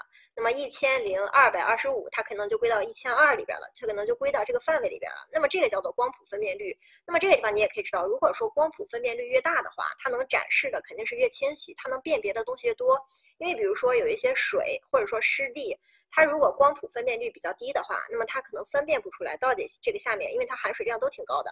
到底它的下面是水还是湿地，对吧？那如果它的光谱分辨率可以达到一啊，可以达到一，那也就是说，基本上它变化一个值，它就可以把它分辨出来，就可以区别出它们的不同啊。那么这个叫做光谱分辨率。那么如果你是这个地方不理解的话，你可以想象一下，你在 PS 应用的时候，你是不是有一个，就是你在选择色彩范围的时候，是不是有一个容差？你那个容差如果调到一百或者是一千的话，那么基本上黑灰白都呃黑灰什么深色的这种颜色都会被选择到一个里面了。但你如果容差范围只有一的话，那么它就会给你把它分得特别详细，对吧？那么这个就是一个光谱分辨率啊。那么第三个影响它的概念呢，就是一个图像呃这个这个覆盖范围。那么说白了，图像覆盖范围就是它能拍照的地点有多大啊？它能拍照的这个。距离有呃这个覆盖有多大？比如说我就只需要拍一个城市，那么它的光这个图像覆盖范围就是这一个市的范围就够了。那如果我要覆盖整个中国的话，那么它的这个覆盖范围就是整个中国地区。那么这是因此这是第三个啊。那么第四个叫做几何分辨率，几何分辨率。那么这个我右边这张图就是一个几何分辨率啊。显然右边的这个要比左边的这个清晰很多。那么这就右边的这张图啊，就是几何分辨率要高于左边的这个几何分辨率，其实也就是。嗯，这个更加清晰了，这种感觉。像实像属于它的第五个影响因素。实像是指什么呢？是指比如说我们有一些呃这个卫星呀，它可以在不间断的拍摄我们的，它可以不间断的拍摄我们的地球表面的一些变化。啊，比如说气象呢，它肯定就有这个功能，对吧？这个这个云从哪飞过来啊？雨从哪飘过来？或者是说有一些呢，它来监测城市的变化。那你想一下，你谷歌地图现在有一个功能，嗯，百度可能也有啊，就是你可以调节它十年前这个城市是什么样子的，二十年前是什么样子的。那么它这个呢，其实是因为它在卫星拍照的时候，它不停的来记录我们地面的变化。那么你可以用滑动那个模块的形式来看到不同时间点。那么它的一个这个城市更新呀变化的一个速度，或者说城市更新变化的一个方向，那么这种呢就是通过实像的这个指标去达到的啊，就是说不同时间段都去拍照，那么这叫做一个实像，这个是呃遥感技术的主要指标，就是靠这三个。那么这一页呢，呃一个比较难，嗯，我怎么这张好像少图了呢？啊，没有少。我这张呢，这张呢其实是遥感里面，呃，可以说往年来看比较难记的啊。那么，呃，这两年的话，也就是说去年吧，也就只有一九年的新题呢，对它进行了削弱。那么以往的新题呢都是有的，所以这个地方大家最好也不要把它们放过啊。就是指这个遥感常用的遥感图像都有哪种啊？那么书上呢给大家列了这几种啊，这几种尤其是三、四啊，还有五、呃、六。七啊，尤其是这个三四五六七啊，包括二啊，这里边的英文一定要记住了啊，一定要记住了。如果大家有英文好的同学，这个地方可能会比较容易记一下啊。那么我们一个一个来看，刚才说了，遥感有这么多因素可以控制它，并且它可以呃，就是测绘这么多的数据。那么，但是其实并不是说一台遥感的机器就可以测绘这所有，因为这个遥感机器啊，它对这个光谱分辨率啊，或者说这个。呃，光谱范围啊，它都是不一样的，它不可能一台机器可以做所有，因此不同的机器就有不同的功能。那么这里边我们先看一下彩虹外的这个呃彩虹外航空呃相片，就是我左边这张啊，彩虹外的这种航空相片啊，它只能就是反射，你你们也可以看到我左边这张图，它只有红色和黑色两种颜色的区别啊。那么这个呢，是因为它因为是用红外线啊，彩虹外线去做的，所以说它只对这个水体和植被的分辨能力很高，因此它红色的部分呀，其实就是它的水体和植被。那么，那么这个呀，其实用于分辨我们的，比如说农田呀、农业呀，这个是非常有利的啊，因为它是针对某一个方面去做的一个研究，因此它可以针对某一个方面去提取。那么，因为它对植被和水体分辨能力很高，所以它比如说在研究农村地区或者说景观地区的时候，就有天然的优势啊。这是彩虹外，就是我左边的这个图。那么第二种呢是微波雷达图像。那么大家知道可见光呀，或者说红外线啊等等啊，它遇到阴天的时候，你们也知道阴天的时候紫外线呀什么的就就没有那么强烈了，对吧？稍微的就淡了一点儿，或者说雨天的时候可能就没有了。那么，因为这个可见光或者是光呢，它对穿越这个雾气的功能，呃，或者说云气的功能是有一定的这个天然的弱势的。但是微波这个东西啊，它有微波雷达，它有一个天然的优点，就是它可以穿越云层云这个穿透云层。那么这个叫做这个。这个这个你们自己读一下哈，我也不太会读哈，radar set 是吧？不知道啊，你们自己怎么怎么好记怎么读啊？就是这种微波这个地方主要 记微雷达这种，不好意思，雷达这种图像的特点呢，它就是穿越云层特别强。那么因此呢，它对于这个它有这个全天候都可以去拍照的特点啊。全天候也就是说，无论是阴天、晴天啊、雨天，还是呃这个。这个不下雨的天气，它都可以一直进行监测。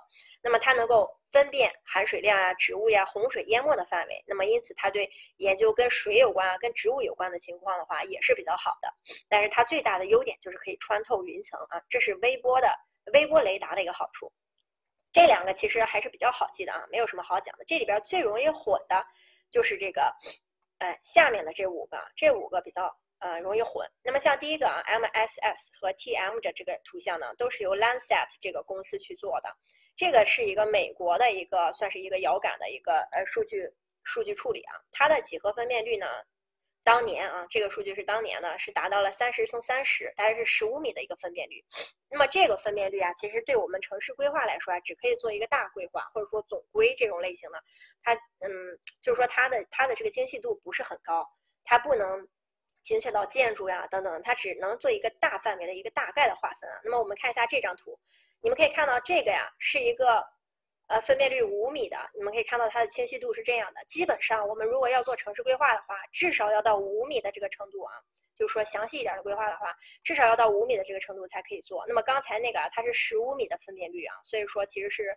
呃，不是够不够清晰的。那么你们可以看到，这个是一米的分辨率，大约是种这种效果；这个是零点五米的分辨率，大约是这个效果啊。零点一米的分辨率，基本上就是就快看，就差不多要看到人了啊。那么这个是这个不同的这个分辨率。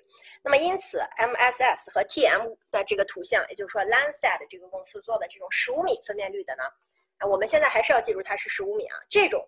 呃，就是还是呃可以做这种大范围的地块的这种划分呀，等等，但是还是不能做到这个城市的改造呀、更新呀等等这个层面的一个规划啊。这个是，呃，这这种呃遥感地图。那么下面呢，Spot Five 这个呃卫星数据的地图呢，它主要是特别的，就是因为它有一个存储、记录和回放的功能，它都得到了一个最优化的处理。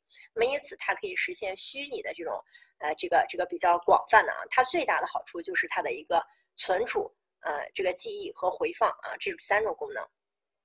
那么像下面这个气象数据，这个是比较好记的。NOAA 呢，也是一个美国的公司，它专门对这个温度呀、湿度呀、风度呀、海海洋风度呀，专门呃海洋风向啊等等，它专门对各种气象进行收集的。那么大家，我不知道大家有没有做这个？呃，这个相关的一些，比如说气象方面的研究的啊。那么你们在做气象方面研究，你们也知道，其实我们除了像中国的这些气象站、气象站买数据的话，那么美国的气象数据其实是相对来说是比较全面的，因此因此他们做气象也是。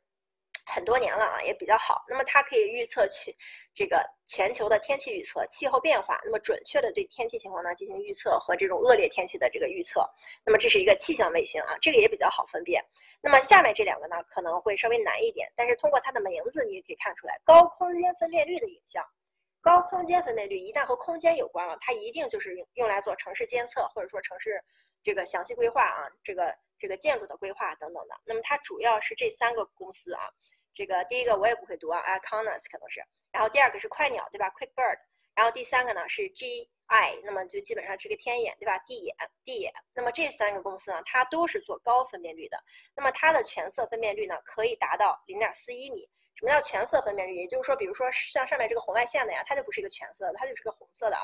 全色分辨率就像我后面这张图这样的，这就叫做全色分辨率，什么颜色都可以识别出来。但是这个零点四一米这个不用记啊，这个数据已经很过时了。这个地方就告诉你，这三个公司啊，就是这种高空间分辨率的影像，它主要就是拍的非常清晰啊，可以做我跟我们相关的工作了。那么它的前景呢也是最好的。那么你可以看到我们现在呀，零点一米是没有问题的了。那么这是。它差不多是一个零点一米分辨率的，那么那个因为数据比较早，所以它还是记得零点四一米啊。这个地方要记住高空间分辨率，以及这三个公司是可以做城市监测用的，也就是说跟我们规划相关的事情呢，至少要用它们。那么这个地方呢，你也要知道，这个高空间分辨率啊，嗯，它其实除了可以做到我们看到的这些图像之外啊，它其实还可以监测这个楼的高度啊，哎，这个楼的高度。那么我们看这张图啊，你可以知道。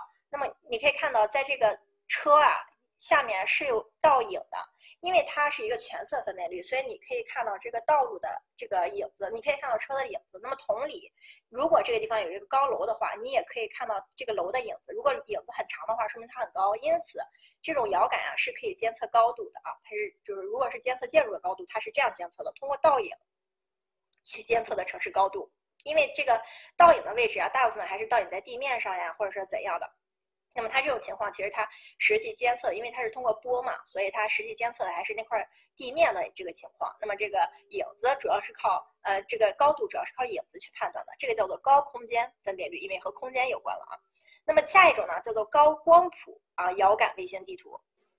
高光谱遥感卫星地图啊，它主要就是对这种呃海洋呀、水呀、大气呀，或者说嗯。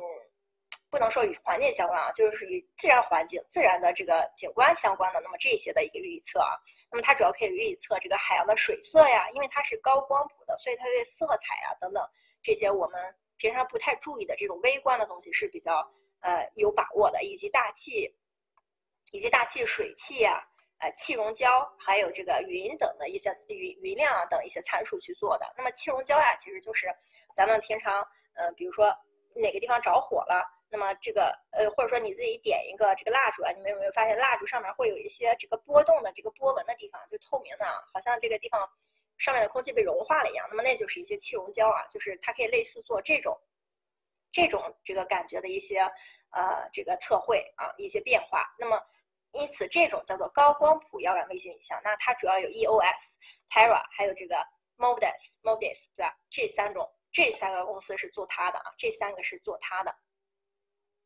那么，呃，下面呢，下面这两个就很简单，所以这里边其实主要比较难记呢，就是 MSS，还有这个高空间以及高光的这些啊。那么像雷达，这个是他写的英文啊，其实这个就是雷达。雷达数据呢，主要是监测地面这个，呃，信息的取，呃，这个地表信息的一些取，提取以及三维的一个，呃，重建系统啊，观测技术。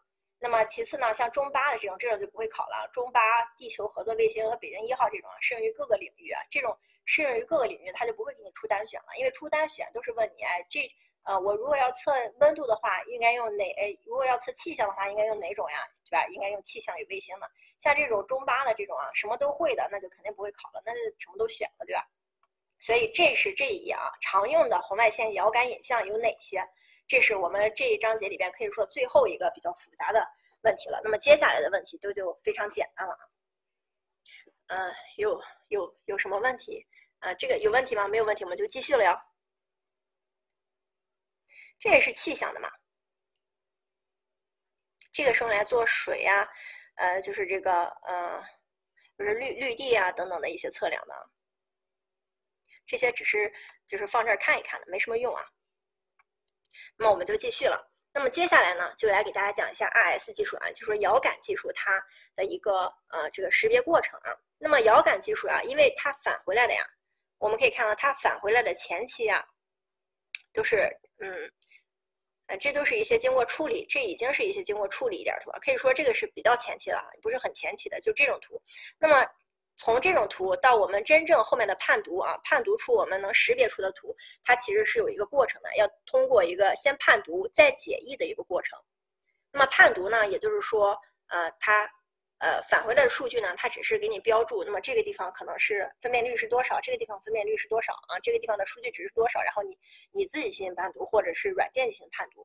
那么这主要呢，就有只有主要的依据呢，就要通过它的波谱特征啊，也就是说它的这个光谱呀，或者说电波呀这个范围，以及它的分辨率，以及物理特征啊物理特征，那么以及它的几何特征。那么物理特征就是比如说这个地方是个水呀，啊这个地方是个草地呀。那么几何特征呢，就是这个地方是什么形状的，对吧？主要是通过这三点去判证的。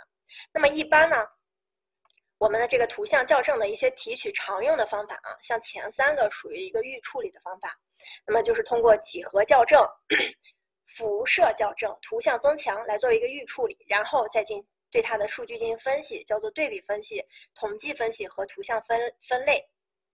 那么这里边呢，我们要明确第一个点，就是几何校正啊。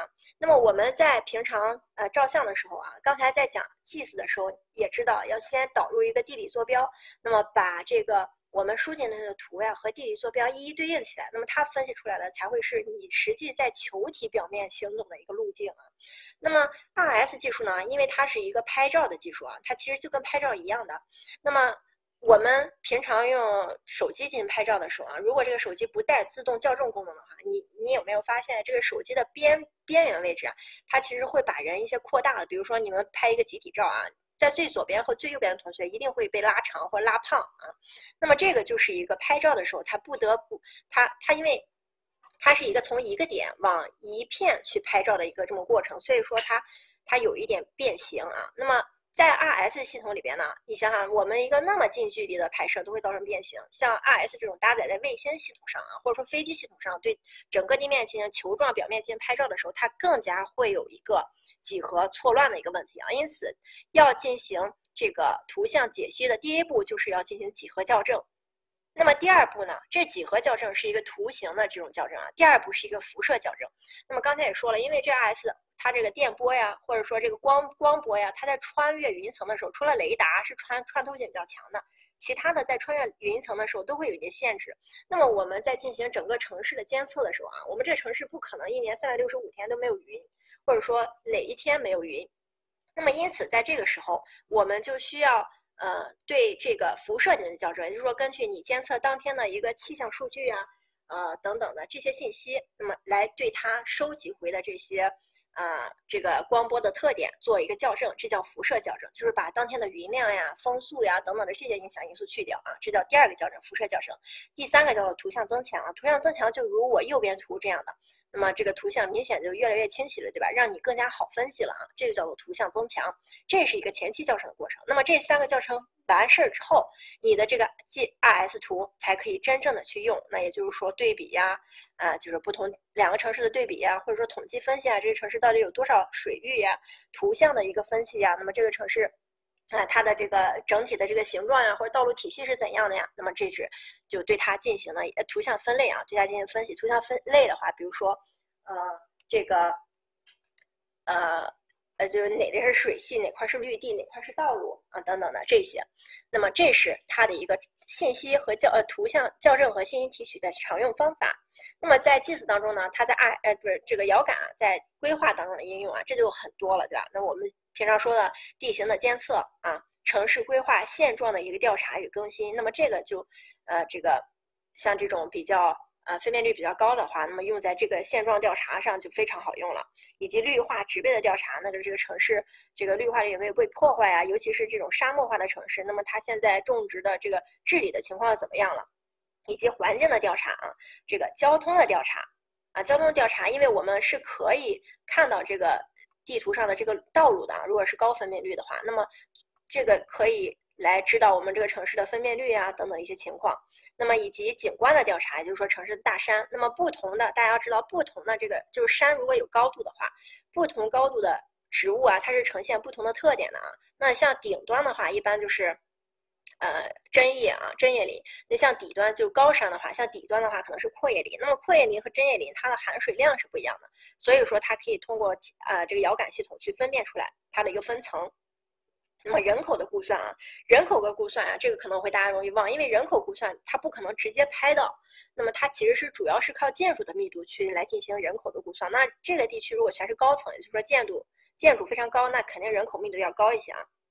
那么第八个就是城市规划的动态监测，也就是我刚才说的那种，你如果现在在谷歌或者说百度里面，你可以看到它有一个功能，就是可以看十年前这个城市的一个。总体的形态或样子啊，等等的，这是城市的监测功能。那么它的一个遥感的一个局限呢，就是它的图像判读呀，跟实际情况是有出入的。那你也知道，这个图像本身，这个图像传过来了之后呀，它就是通过了这个几何，它就需要几何校正和辐射校正的。那么因此，它在判读的时候，如果说你是人工判读的话，那你人工判断的时候会有失误；如果说是计算机判读的时候，同样会有失误。因此，图像判读。和实际情况一定是有出入的。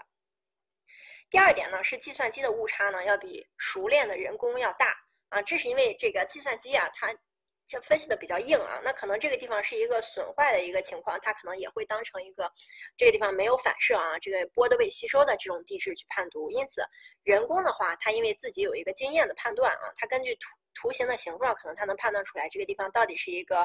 呃，这个湿地呀，还是一个农田呀，等等。但计算机的话，它可能就没有这些经验啊。那么这是它第二个极限，就是计算机的误差要比熟练的工人大。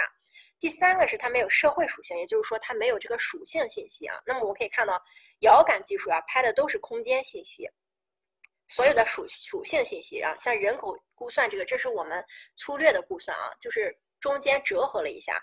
那比如说。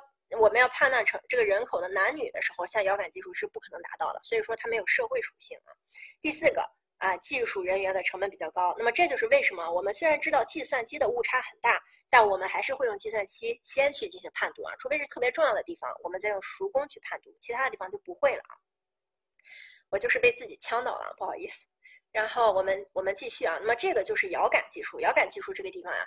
哎，就是这点信息，哎，就是这点内容，并不是很多，所以我就跟大家说，遥感这个地方，或者说 GIS 这个地方，所有的都是表面的东西，它并不会给大家深入下去去考啊。那他要在表面的这些东西里考，呃，这么七八分啊，现今年是十分了，要考这些内容的话，那他肯定是每一点都考啊，每一点都考。那么我们现在开始讲这个 CAD 啊，也就是说我们平时最。呃，熟悉的一个，我们应用的最多的一个。那么首先呢，我相信如果我没有给大家讲 CAD 的名字的话，很多人都不知道 CAD 的中文名叫什么，什么 CAD 的中文名叫做计算机辅助设计啊，计算机辅助设计这个地方千万不要忘了，因为有一年就考了这个题啊。那么这个是 CAD，它主要是利用这个呃这个计算机呢对图形呃这个进行处理，那么来帮助人工进行设计的。CAD 的这个主要功能呢？CAD 的主要功能呢有四个啊，那么第一个是一个图形的输入、编辑和生成啊，交互式的，你们就这么记住就好，这不重要。第一个功能就是输入，这就是大致上的功能啊，输入，那么这个呃编辑和生成。那么第二种呢是 CAD 的数据数据储存和管理，第三个呢是图形的计算与分析。那么这个图形的计算与分析啊，跟我们刚才讲的 GIS 的这个计算与分析呢，差别还是很大的啊。GIS 的这个分析啊。它可以做到非常全面，或者说它可以进行编程性的这种分析，给大家一个非常呃这种直观的感受。那么 CAD 的这个分析，大家也知道，你输入一个 AA，它可能给你算出来这个嗯周长啊、面积之类的，对吧？你给它做一个呃这个呃，你给它这个点选一个这个标注的话，它可能给你标注出来这个线的长度。但你要知道，这都是你选的功能啊，而不是这个。天然带的啊，所以说它跟 GIS 的这个数据信息是没法比的。那么这是第三个，就是说它的计算和分析。第四个是可视化的表现与仿真啊，这个也有的，呃，这个这个可视化表现和仿真，景观仿真就是指我们最后出图的这个效果。大家知道 CAD 是可以画三维图的，那么许多工程机械类专业啊，它其实是用 CAD 去画它的三维效果图的，因为它画的非常细致啊。那么这个因此它有一个可视化的表现，或者是说仿真的这个。效果啊，那么这是 CAD 的功能。那么 CAD 的一个主要对城市规划的一个业务呢，这个呢你们要呃这个呃，就是这些像这些问题啊，你们千万不要去小看它们啊。这些这些文字呀，你在现在看的时候，你都觉得太简单了。它一旦出到题里边，你们就会觉得好像每一句都是对的。那么 CAD 对这个规划业务的这个影响呢，主要有六个方面。第一个是提高了我们的工作效率。这个这个 CAD 的工作效率提高呀，它主要是根据是对比。你们在这个时候要对比以前没有 CAD 的时候，你想想是怎么画图的。那么基本上在零零年之前呀。很多设计院在画效果图或者说画工程图的时候，都是用手画的。这就是为什么我们上学的时候一定要学那个工程制图啊，一定会有工程制图那道课，教你手画一套图，对吧？那么这个课因为很重要，以前没有 CAD 的时候，大家都是这样画的。你想内画一套图需要多长时间啊？一旦有一个地方画错了怎么办？那除非把这个纸刮了，对吧？小时候我们可能都会刮纸，那么要不然就要重新画啊。重要的图纸很有可能就要重新画。那么因此 CAD 第一个功能就是。提高它的编辑设计的成果和效率。第二个功能呢，它是规划的成果建设项目呢，这个更加准确和更加详细。那么我们 CAD 在画图的时候啊，你也知道，如果说你这个地方导个圆角啊，或者是导个什么角之类的话，你如果以前要确定一个五十毫米，嗯，就是五十。五十毫米半径的一个圆呃这个倒角吧，那你可能要用尺子啊一点一点的画，但是 C D 呢，它可以帮你把所有的都突然都倒过来，对吧？那么这是一个嗯它的一个更精确呃更详细的地方。那第三个，减少差错和疏漏。那你以前画图的时候呢，你如果某一个呃你如果某一个就是线画错了啊，或者说窗的位置画错了，你不知道，你可能你顺着就画下去了，直到你就画完了，集体一量才发现，哎，中间有一个错了。但是这个。C D 可以怎样呢？你把它画了之后呢，你可能在画第二个窗，你通过复制呀，或者说你第三个窗进行复制的时候，你可能突然发现怎么这两个不重合了。那么因此，C D 通过计算机的这种，它可以减少错误、呃差错和疏漏。第四个是使成果更加直观和丰富。那么这个就很简单了。如果大家手绘不好的话，你也知道啊，你画出来那个图大家简直没法看，对吧？但是 C 一旦有了计算机 C D 这种东西啊，大家画出来的图都是一样的，没有什么这个本质的差别了，对吧？啊，只是设计本身的差别了。那么对图观图像表达的时候没有区别了啊。所以第五个，便于保存、查询与积累啊，这是它有保存功能，对吧？第六个，突破传统设计上的局限啊，突破传统设计上局限。那比如说我们以前没有 CAD，像我们现在用 CAD 啊，如果画一个曲面的，就曲面的这种，比如说哈尔滨的那个马岩松的那个大剧院啊，那个那个如果用 CAD 画的话，其实还是很麻烦的。因为它每一个角度都是要角的，呃，这个找找这个弧度的，对吧？那么那个是用玛雅画的，那么那个画比较方便。那么在用 CAD 的话，其实相对是麻烦的。但是你想，CAD 的话，毕竟还是通过计算呀，或者说你你来设置这个曲线，还是可以达到的，比这比只是比较麻烦。但是你想，如果没有 CAD 的时候，那样一个形状的特点，你要怎样去表现它每一个呃每一片墙每一个角的一个转角的特点呢？所以说。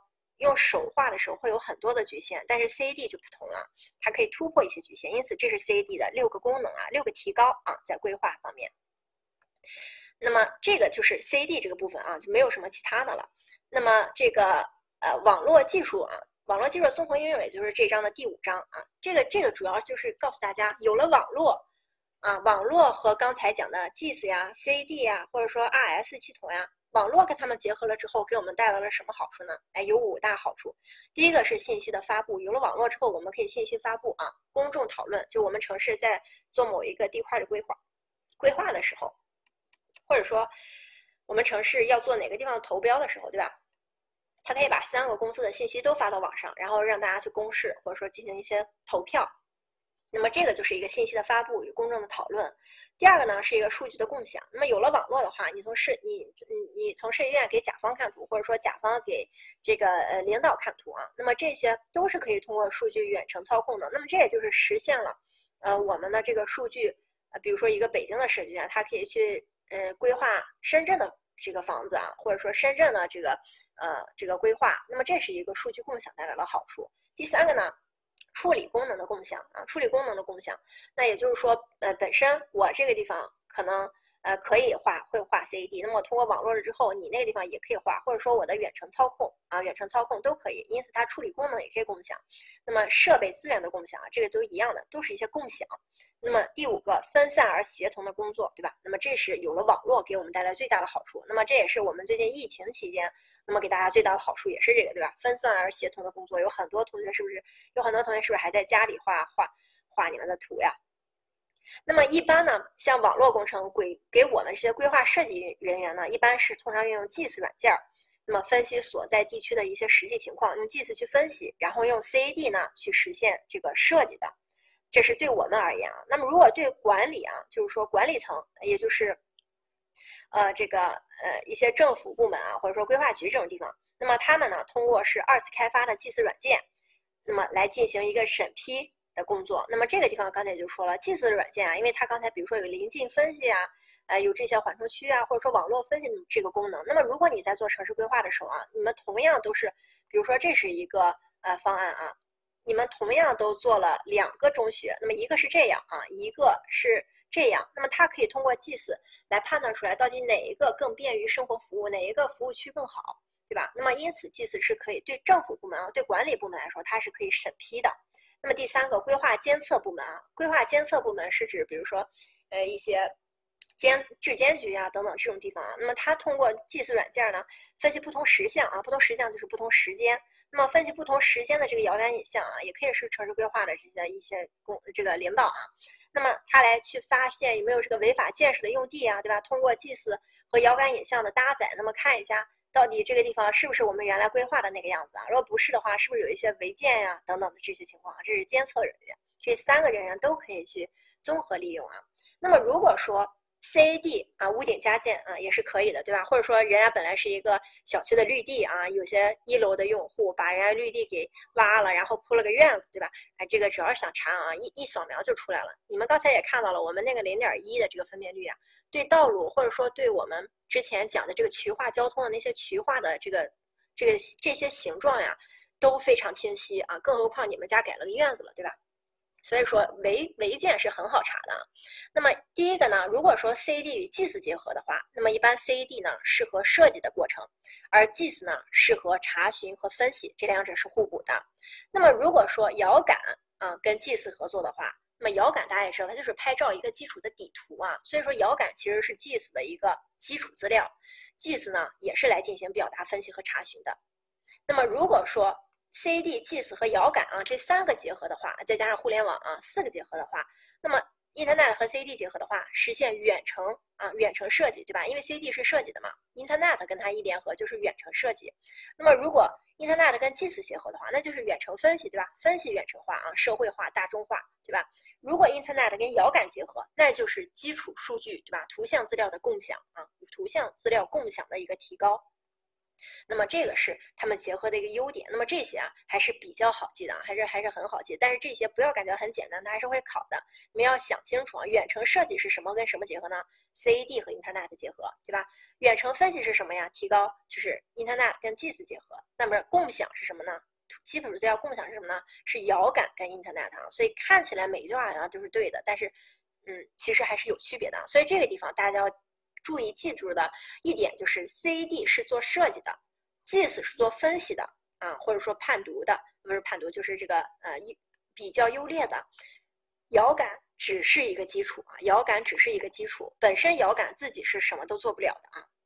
这个是呃这个 C 这个地方啊。那么如果我们的城市实现了这种呃信息化了之后呢，那么利用 GIS 啊 CAD，那么提高了基础数据的这种。呃，管理，那么设计的网络化以及方案的虚拟化，那么具体的呢，在城市规划当中呀，它涉及到了就是这个辅助设计呀，啊，图形呃图文一体化的办公管理、决策支持，那么以及多元信息的整合，那么基于这个 Internet 的这个呃基于互联网的这个公众参与啊，这个公众参与，那么这是城市规城市规划信息化的一个内容。就是我们信城市城市规划的信息化，就是把，呃，网络和我们的这个 GIS 啊、CAD 啊结合到一起啊。那么它主要的内容呢，就是辅助设计、图文一体化的管理，那么决策的支持，对吧？GIS 是用于决策的支持的，多元信息的整合啊，通过 Internet 把大家多方的数据汇集到一起，以及公众参与，就是那个公示呀什么的。那么未来发展呢？也就是说，现状未来发展的趋势啊，也就是说我们现在还不是很好的地方，需要继续发展的地方有什么呢？一个是继续用技术应用的法制化，那么，呃，这个呃，比如说我们的这个有一些呃地图啊，可能存在一定的这个就太精确的地图啊，它必然会涉密的啊。那么因此我们怎么去获取它们？那么怎么能够这个安全的保密？那么这可能是是属于一个法制化啊。那么第二个呢，这个信息的标准化，就比如说我们这个基础地理信息这个数据啊，这个怎么进行偏移啊？我们看怎么样，我们就可以这个忽略这一点来进行统一的一个。啊，信息的标准化以及基础数据的共享化，那么来传输，比如说遥感系统呀，因为我们现在遥感系统呀，就是三十米精度的这个图啊，是可以免费获取的，网上都有啊。就是如果再精细一点的话，你是需要自己去买的，当然越精细越贵啊。那么这个因此这是一个基础数据的共享化，那么以及技术应用集成化和智能化啊，集成化和智能化，这是它未来的一个发展趋势啊，未来的发展趋势。那么这节课呢，要讲的内容只有这些，然后我们做一下题啊，我们做一下题，然后大家就会感觉这一节课还是比较简单的。那么三十八题，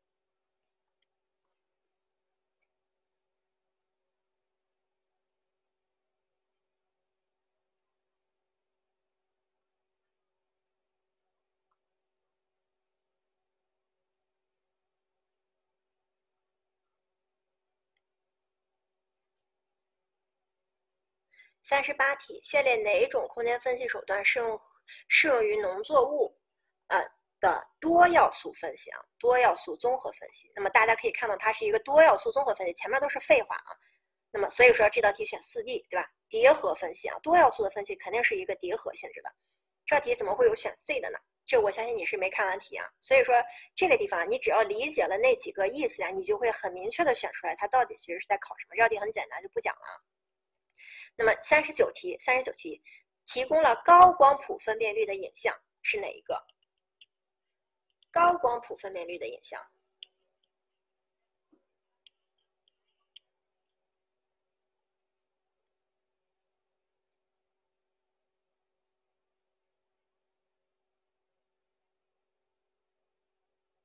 哎，这道题大家要不然翻开书看一下吧，我相信有的同学也没记住啊。这个一二百八十四页啊。啊，不，二百八十五页啊，第六点，高光谱分辨率，当然书上是分开写的啊。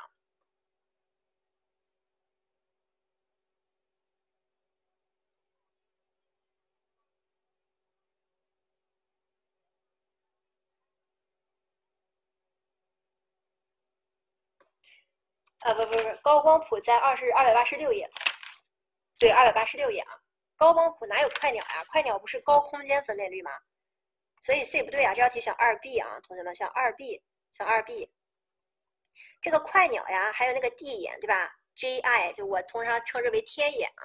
那么以及那个 Iconus 那个，呃，就类似于佳能一样的这种这种感觉的这三个字母呀，它都是给我们用的，是用于这种城市的更新呀、城市规划呀，因为它拍的很细啊。那这个都是高空间分辨率，不要看它是多光谱，不要管这个啊。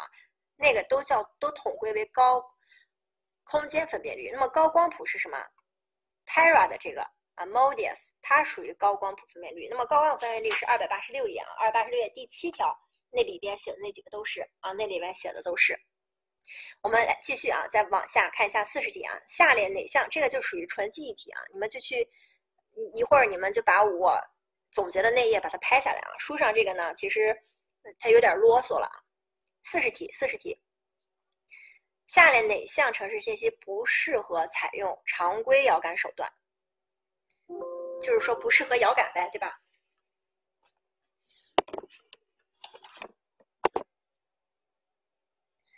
哎，对，这道题很简单，对吧？遥感就是拍照啊，地下管线根本拍不到，所以它不存在这个遥感这个问题啊。大家稍等一下啊，我这个电脑断电了，我要把它呃插上，不知道为什么没插上。然后大家就把这张图顺便截一下，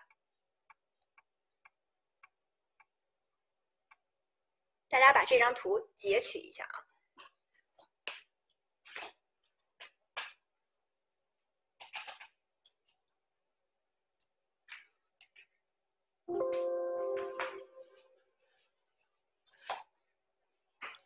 ok 然后我们继续。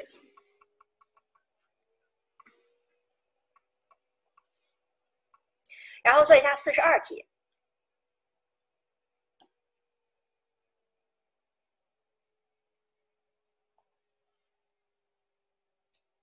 利用一个较长时间段的这个海量出租车数据不能获取的信息是什么？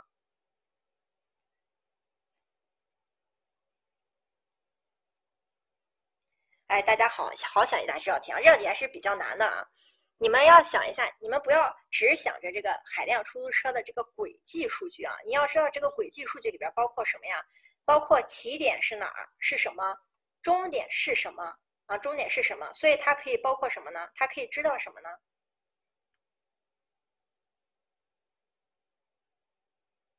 对吧？我们搭出租车的时候，你们是怎么输入的你们的数据呀？我起点啊，可能是在你们家什么小区，终点去什么医院，对吧？所以这道题的答案是 A 啊，这道题答案是 A。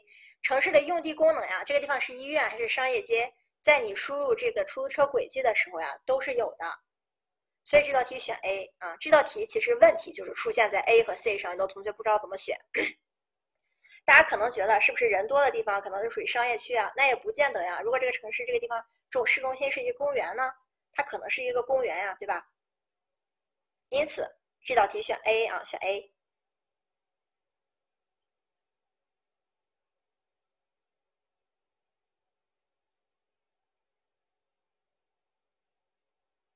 这个，这个还有什么问题吗？没有问题，我们就继续四十三题了啊。用地啊，是一个大致上呃这个知道的啊，就是比如说我刚才说的，你们可能输的是什么路口呀？但是像我定位的时候，我都是定位我们家小区，对吧？那我定位到另一个地方，我也是直接输入这个地点。比如说我要输入某一个商场，我要输入某一个学校，那么它是一个大致上的一个知道的，而不是说一个特别精确的知道的。那么像 A 的话，你的一个建筑密度呀，不见得就会知道啊。那那就比如说。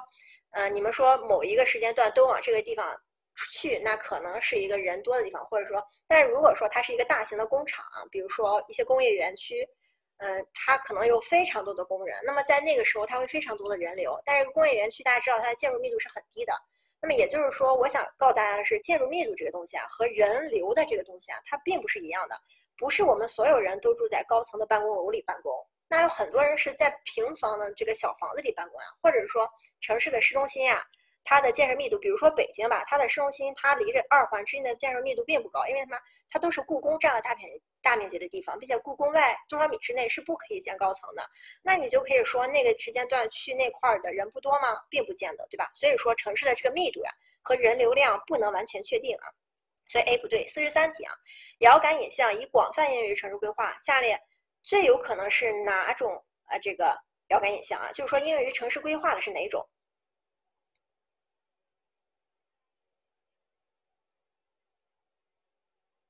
对，这道题选选四 D 啊，高空间分辨率是跟我们城市规划相关的，所以说这道题选四 D 啊，没有问题吧？我们继续啊，下列不属于遥感影像预处理的内容的是什么？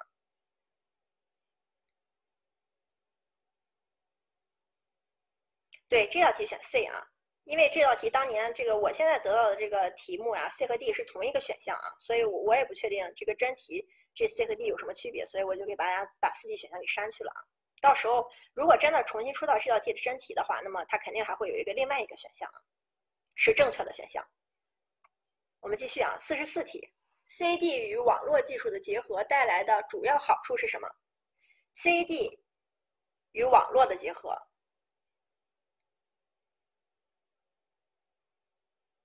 这道题也非常简单啊，这道题选 C 对吧？远程设计，C、D 就是一个设计的，网络就是一个远程或者是共享的，因此它是选 C 远程设计。四十五题，三 W 的服务器所采用的基本协议是什么？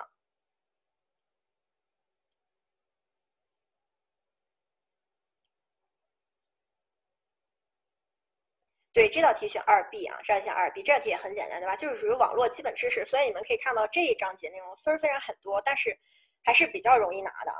那么三十九题，对比不同时相的遥感数据，不能发现下面哪些内容？三十九题啊，这个归属是什么呀？这个归属就比如说，嗯，我这儿有一个小呃，这个有一个呃，这个山，它是属于呃这个河北省的，还是属于江苏？嗯，河北。河南还是属于河南省呢，对吧？那么这种归属它是不可能看出来的啊，所以说它选四 D，归属关系啊，一定是这种嗯，就是社会关系里边才能看到的。那么遥感这个地方，我们说了，遥感这个地方是没有社会数据的，也就是说没有这个属性数据的。那么因此它是没有归属关系这一点的啊，所以四 D 不选。那么四十一题，下列不属于城市中的三 S 技术的是什么？一一怎么了呢？遥感技术怎么看不出来位置呀？遥感看的不就是位置吗？你拍了一张照，你能不知道那个山在哪个位置吗？对吧？四十一题啊，下列不属于城市规划中所用的三 S 技术是什么？很简单，对吧？小二 B，也就是说这这一章当中英文真的很重要啊，大家不要小看这个英文。我但凡这个上面给你 PPT 上有英文的，那不是给你写着玩的啊。不是在展示我的英语水平的，我也没有什么英语水平啊，同学们。四十二题啊，四十二题，在城市动态监测当中，上一级规划部门所使用的软件是基于哪个软件进行二次开发？对，这是书上的原话，对吧？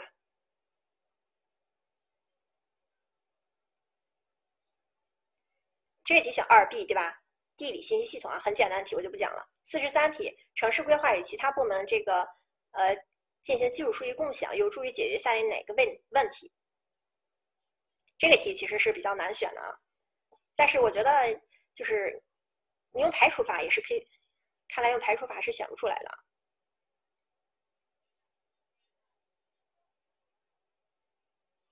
哎，这个题 A 不对啊，同学们不要再狂打一了，再看一看。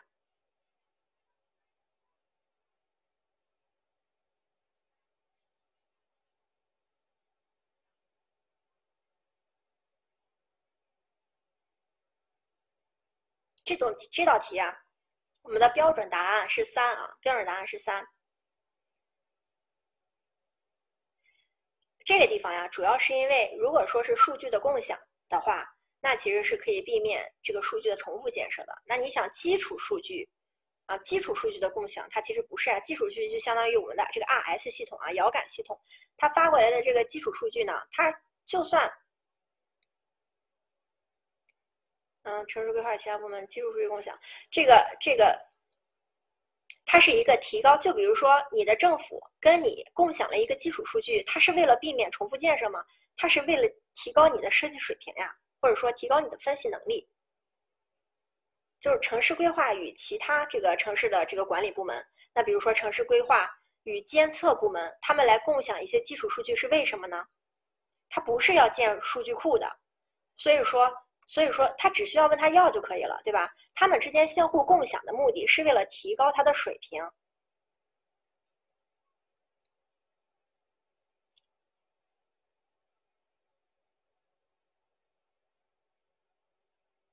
所以这道题选 C 啊，这道题选 C，不要被一给蒙骗了，一特别容易选上去啊，一特别容易选上去。三 S 就是 GIS、RS，还有这个，呃。啊，这 R S G S 啊，G P S 啊，G P 呃，对，G P S 就是上面那三个 S 嘛，就是简称而已啊。我们继续，四十嗯，四十四题啊，利用遥感技术制成的城市规划图不具备下列哪个特点？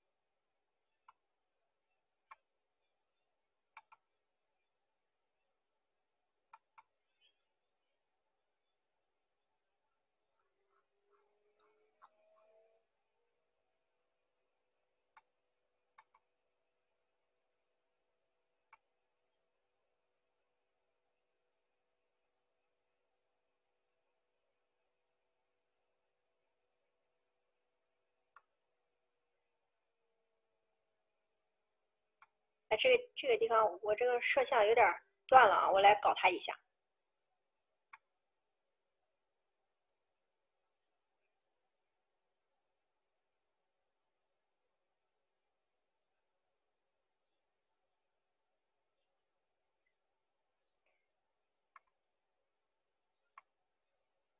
啊这个我这个摄像好了我继续啊。这个不具备的特点是准确啊不具备的特点是准确。遥感技术是什么？就是咱们刚才那个拍照啊。那一会儿四十三题我再看一下啊，我再看一下，因为我这儿得到的答案是 C 啊，同学们，我一会儿再看一下。我们先往下继续做题啊，还有好几道题。这个遥感技术呢，刚才也说了，遥感技术有好多误差的选项。比如说，我们需要人工判读和电脑判读。如果电脑判读的话，非常简洁、迅速，对吧？而且节约人工的费用，但是它很这个快。那么人工判读的时候，它也可能造成一些误差，是什么呢？比如说这个大气的影响，对吧？我们需要先进行辐呃这个呃先进行矫正，有两种矫正，一种是辐呃辐射矫正，一种是几何矫正，是吧？那么因因此呢，它不是很准确啊，它肯定没有你手拿尺子的准确，所以 C。是不具备的特点啊，节约啊，节节约成本啊，你可以认为是节约成本，也可以认为是节约时间，都是可以的。主要是节约时间啊，所以 C 不对啊，C 不对。这个遥感技术大家也知道，遥感技术刚才说了，它的搭载平台不只是有这个这个这个呃卫星啊，还有飞机呀。而且飞机不是我们这种民用航民民民用机啊，它是那种不知道大家有没有见过那种像热气球一样的机器啊，就是飞机就在天上飘那种啊。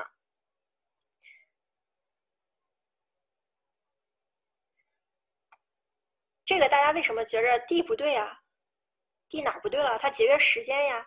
那么这个判读的时候不单单只有人工的，还有这个机器还有软件的呀，所以软件的很。就比较节约这个费用啊，因为人工判读的话是比较贵的啊。四十五题，与 CD 相比，GIS 具有的优势是什么？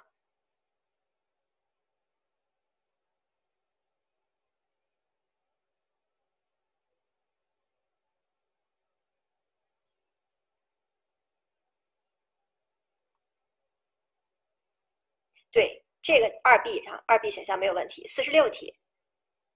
城市规划当中，信息和技术共享的主要障碍是什么？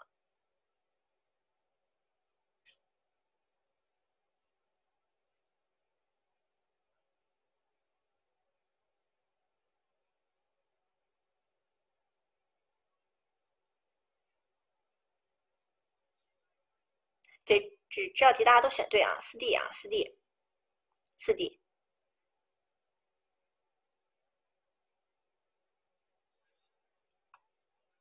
然后我们继续啊，CAD 的含义是什么？需要讲吗？刚才那个？对，这道题计算机辅助设计啊，这是很简单一道题。下列哪项属于 CAD 软件的主要功能？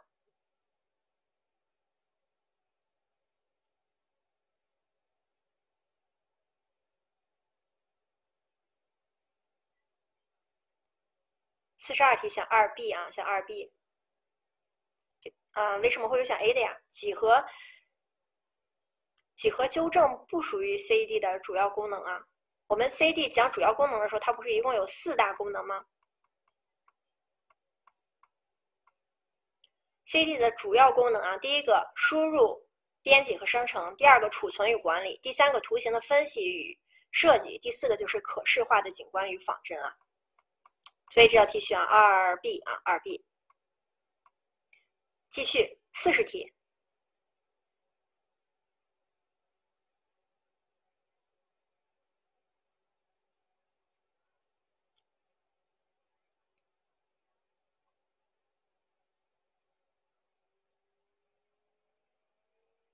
我们都做完了再讲啊。你们先继续往下看。对这道题大家都选的对啊，选 C 啊，因为工厂的选址，这显然是一个决定性的一个层次。那他又没有说，就专门说他加了这种智能化的一些条件，所以选 C，它就是一个决策，普通的决策支持系统啊。四十一题，下列代表政府机关、政府机构类型的地名，哎，这个域名，呃，地名是什么？域名是什么？对，这道题也选 C 是吧？Government 对吧？四十二题啊，在 GIS 中，下列哪项属于非空间属性数据？也就是说，非空间属性数据就是指，对这道题选四 D 对吧？选四 D 啊，城市人口是不能通过图来画出来的对吧？那么就直接的图啊，当然你可以通过不同的深浅色表示，但是那个不是一个人口对吧？那么那只是一个就是它的分布情况啊。那么四十六题，在高分辨率遥感图这个解译中，判读建筑物的高度是通过什么？啊，这道题很简单啊，这道题选 A 是吧？阴影长度啊。这个第四十四题，在地震发生后，云层较厚、天气不好的情况下，为了尽快获取灾区的受灾情况，适合用哪种遥感数据？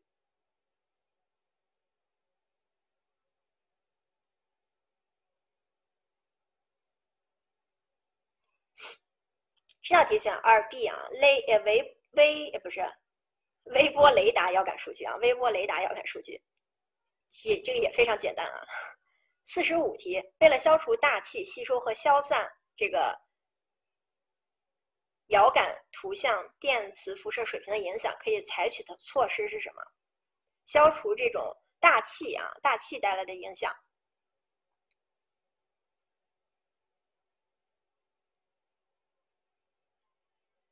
消除大气带来的影响，肯定是一个辐射校正，对吧？几何校正是校正这种。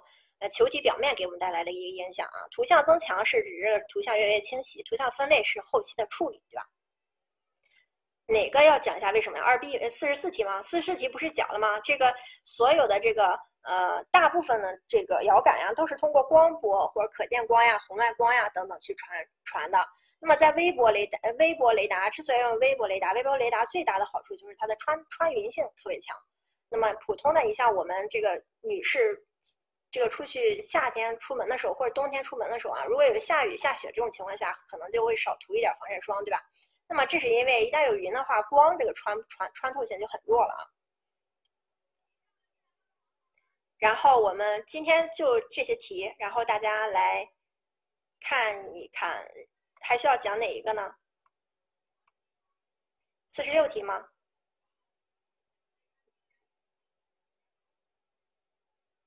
先讲一下四十六题吧啊，那么城市规划信息与技术的共享主要障碍是这个规划的信息和和技术的共享。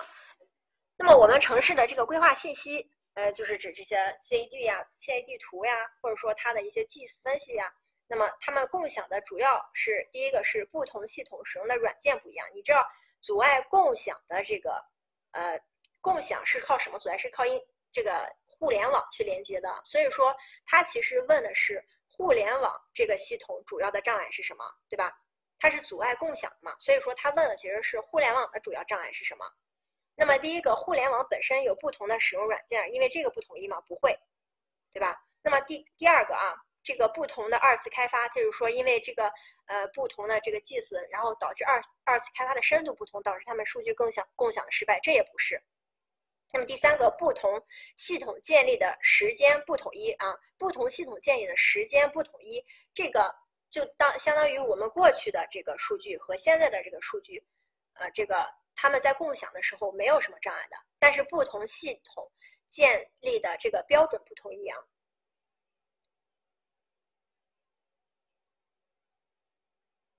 这个你们不是要问这道题吗？我怎么看大家旁边说出了这么多问题啊？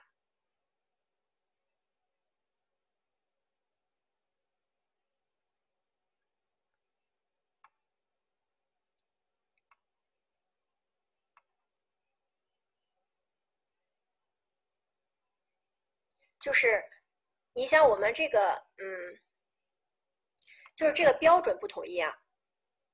他们在进行技术共享的时候，标准不统一。一个是因为它这个题呢是考你计算机的这个服，就是计算机的这个共享的互联网的系系统，它的主要障碍是什么？那我们刚才也说了，互计算机在共享的时候，它其实也像我们人类一样，它需要一个法律的协定，就是需要一个法律来规划。来，因此呢，我们计算机有一个 HTT。P 啊，这个系统，那么这是一个它的一个共同协议。其次呢，你如果在想实际，你如果在想就是规划和信息技术交流的时候，那如果说我们的这个城市规划部门，因为他们的这个标准不统一，比如说我们的规范不同，那么这个城市的规范可能是一个地震七级设防，那个城市可能是一个地震八级设防。那么他们在考虑这个建筑建设的时候，呃，这个是在 A 城市可能是过了的，在 B 城市这个就不过，因此他们沟通之间可能出现了这种障碍，就是说我的 A，呃，这个城市他发过来这个文件呢，跟他说我这个过了，那么 B 城市呢觉得这个不过，那么这是一个建立的标准不统一，也就是说他们没有一个统一的判定标准。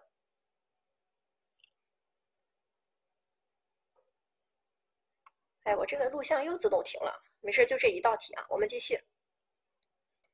然后还有哪一道题？四十五题的，他们都很直观呀。大家有没有见过 GIS 的分析图呀？GIS 的分析图，因为它是做分析的嘛，所以它的分析图效果很直观。CAD 能画出来的图，就是那种平面图，它都能画出来，而且还色彩很丰富啊。上一页。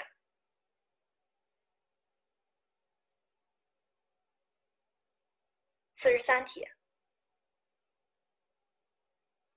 大家刚才说这这这道题是书上有原话吗？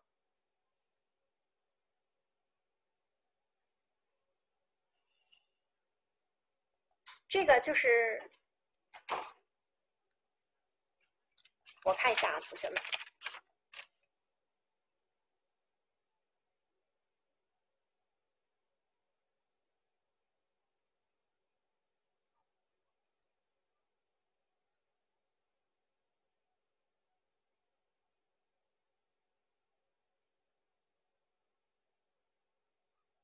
基础数据共享有助于解决下列哪些问题？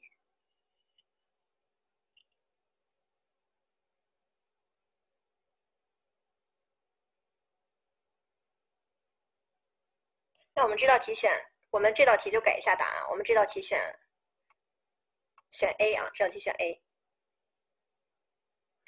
我不知道大家有没有我们这套书的真题啊？那么把你们把书的真题上的那个答案也改过来啊，因为我平常做的时候我已经会改了一些了。这道题我没有改啊，不好意思，是我的错，同学们。这道题选 A，避免数据重复建设有助于解决。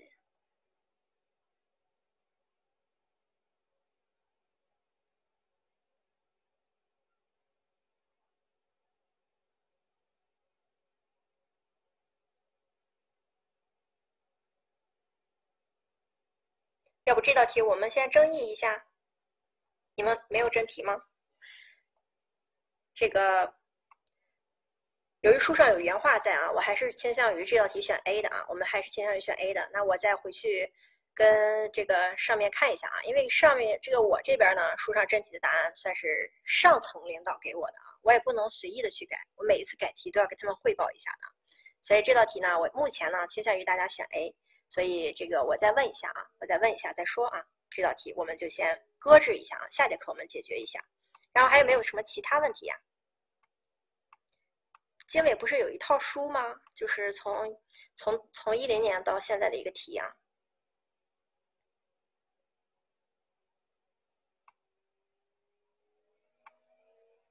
OK，然后那我就四十题，最后一道题啊，同学们。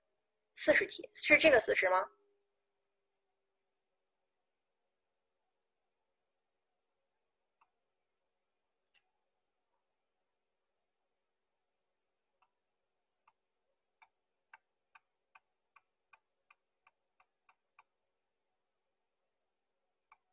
啊，这道题，四十题为什么不选四 D 吗？四十题。四十题为什么不选四 D 啊？四十题是因为，就它用于工厂选址的信息系统呀，属于决策系统嘛。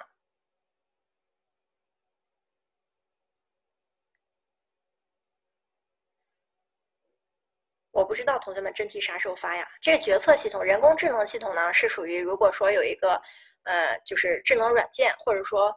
呃，这种仿仿人工的这个人脑的一个计算机系统加入的话，也就是说，如果我是用，如果这个题写着是我呃用于工厂选址，并且加入了专家系统的一个信息系统，称为什么？称称为那个人工智能与专家系统啊。那么像事务决事务呃处理系统是属于两者之间啊，最好区分就是两者之间的关系的一些事务处理选 A。B 的话呢是三者及三者以上啊，它的一些事务处理，比如说我们的家族的这个图这个家族网呀，或者是树状的结构啊，所以四十题选 C 啊，选 C。哪个四十一题的？这个四十一题吗？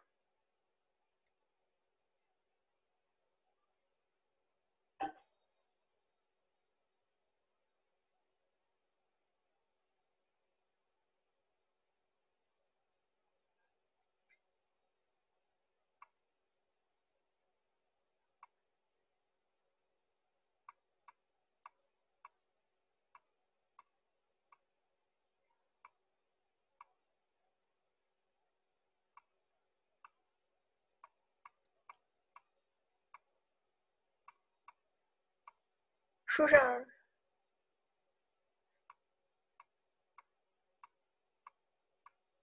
就是这个嘛，这个这个这个我们一些政府的，嗯，国内的政府不太多啊，就国外的政府的这个机关的机构的一些尾缀啊，一般都是用这个这个 government 去做的词缀啊。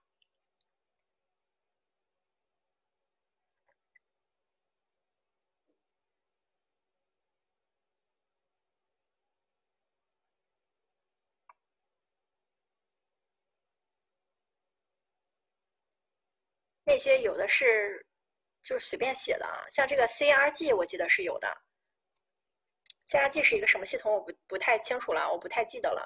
像这个 EDDO 啊，可能就是随便写的，它就是让大家区分一下这个各政府的这个感觉啊。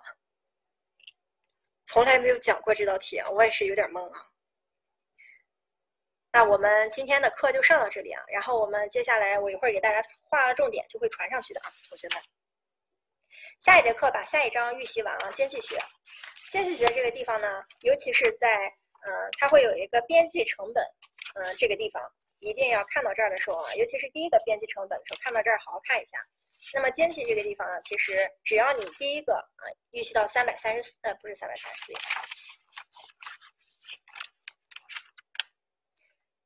预习到呃三百四十三页啊，三百四十三页。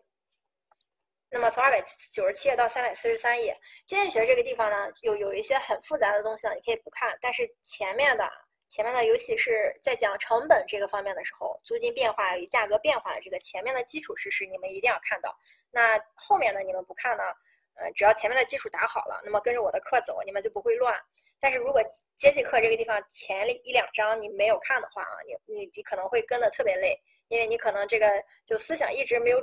转到经济学这个地方，所以经济学这一关虽然我们下节课之前复习的内容，呃，预习内容大家可能觉得比较多，但是如果你们没有时间的话啊，至少把前第一二章给看完啊，就基础知识你们要看完了，然后后面你们才会很顺啊。因为经经济学这个地方要死记硬背的东西不多，但是主要是靠大家的理解。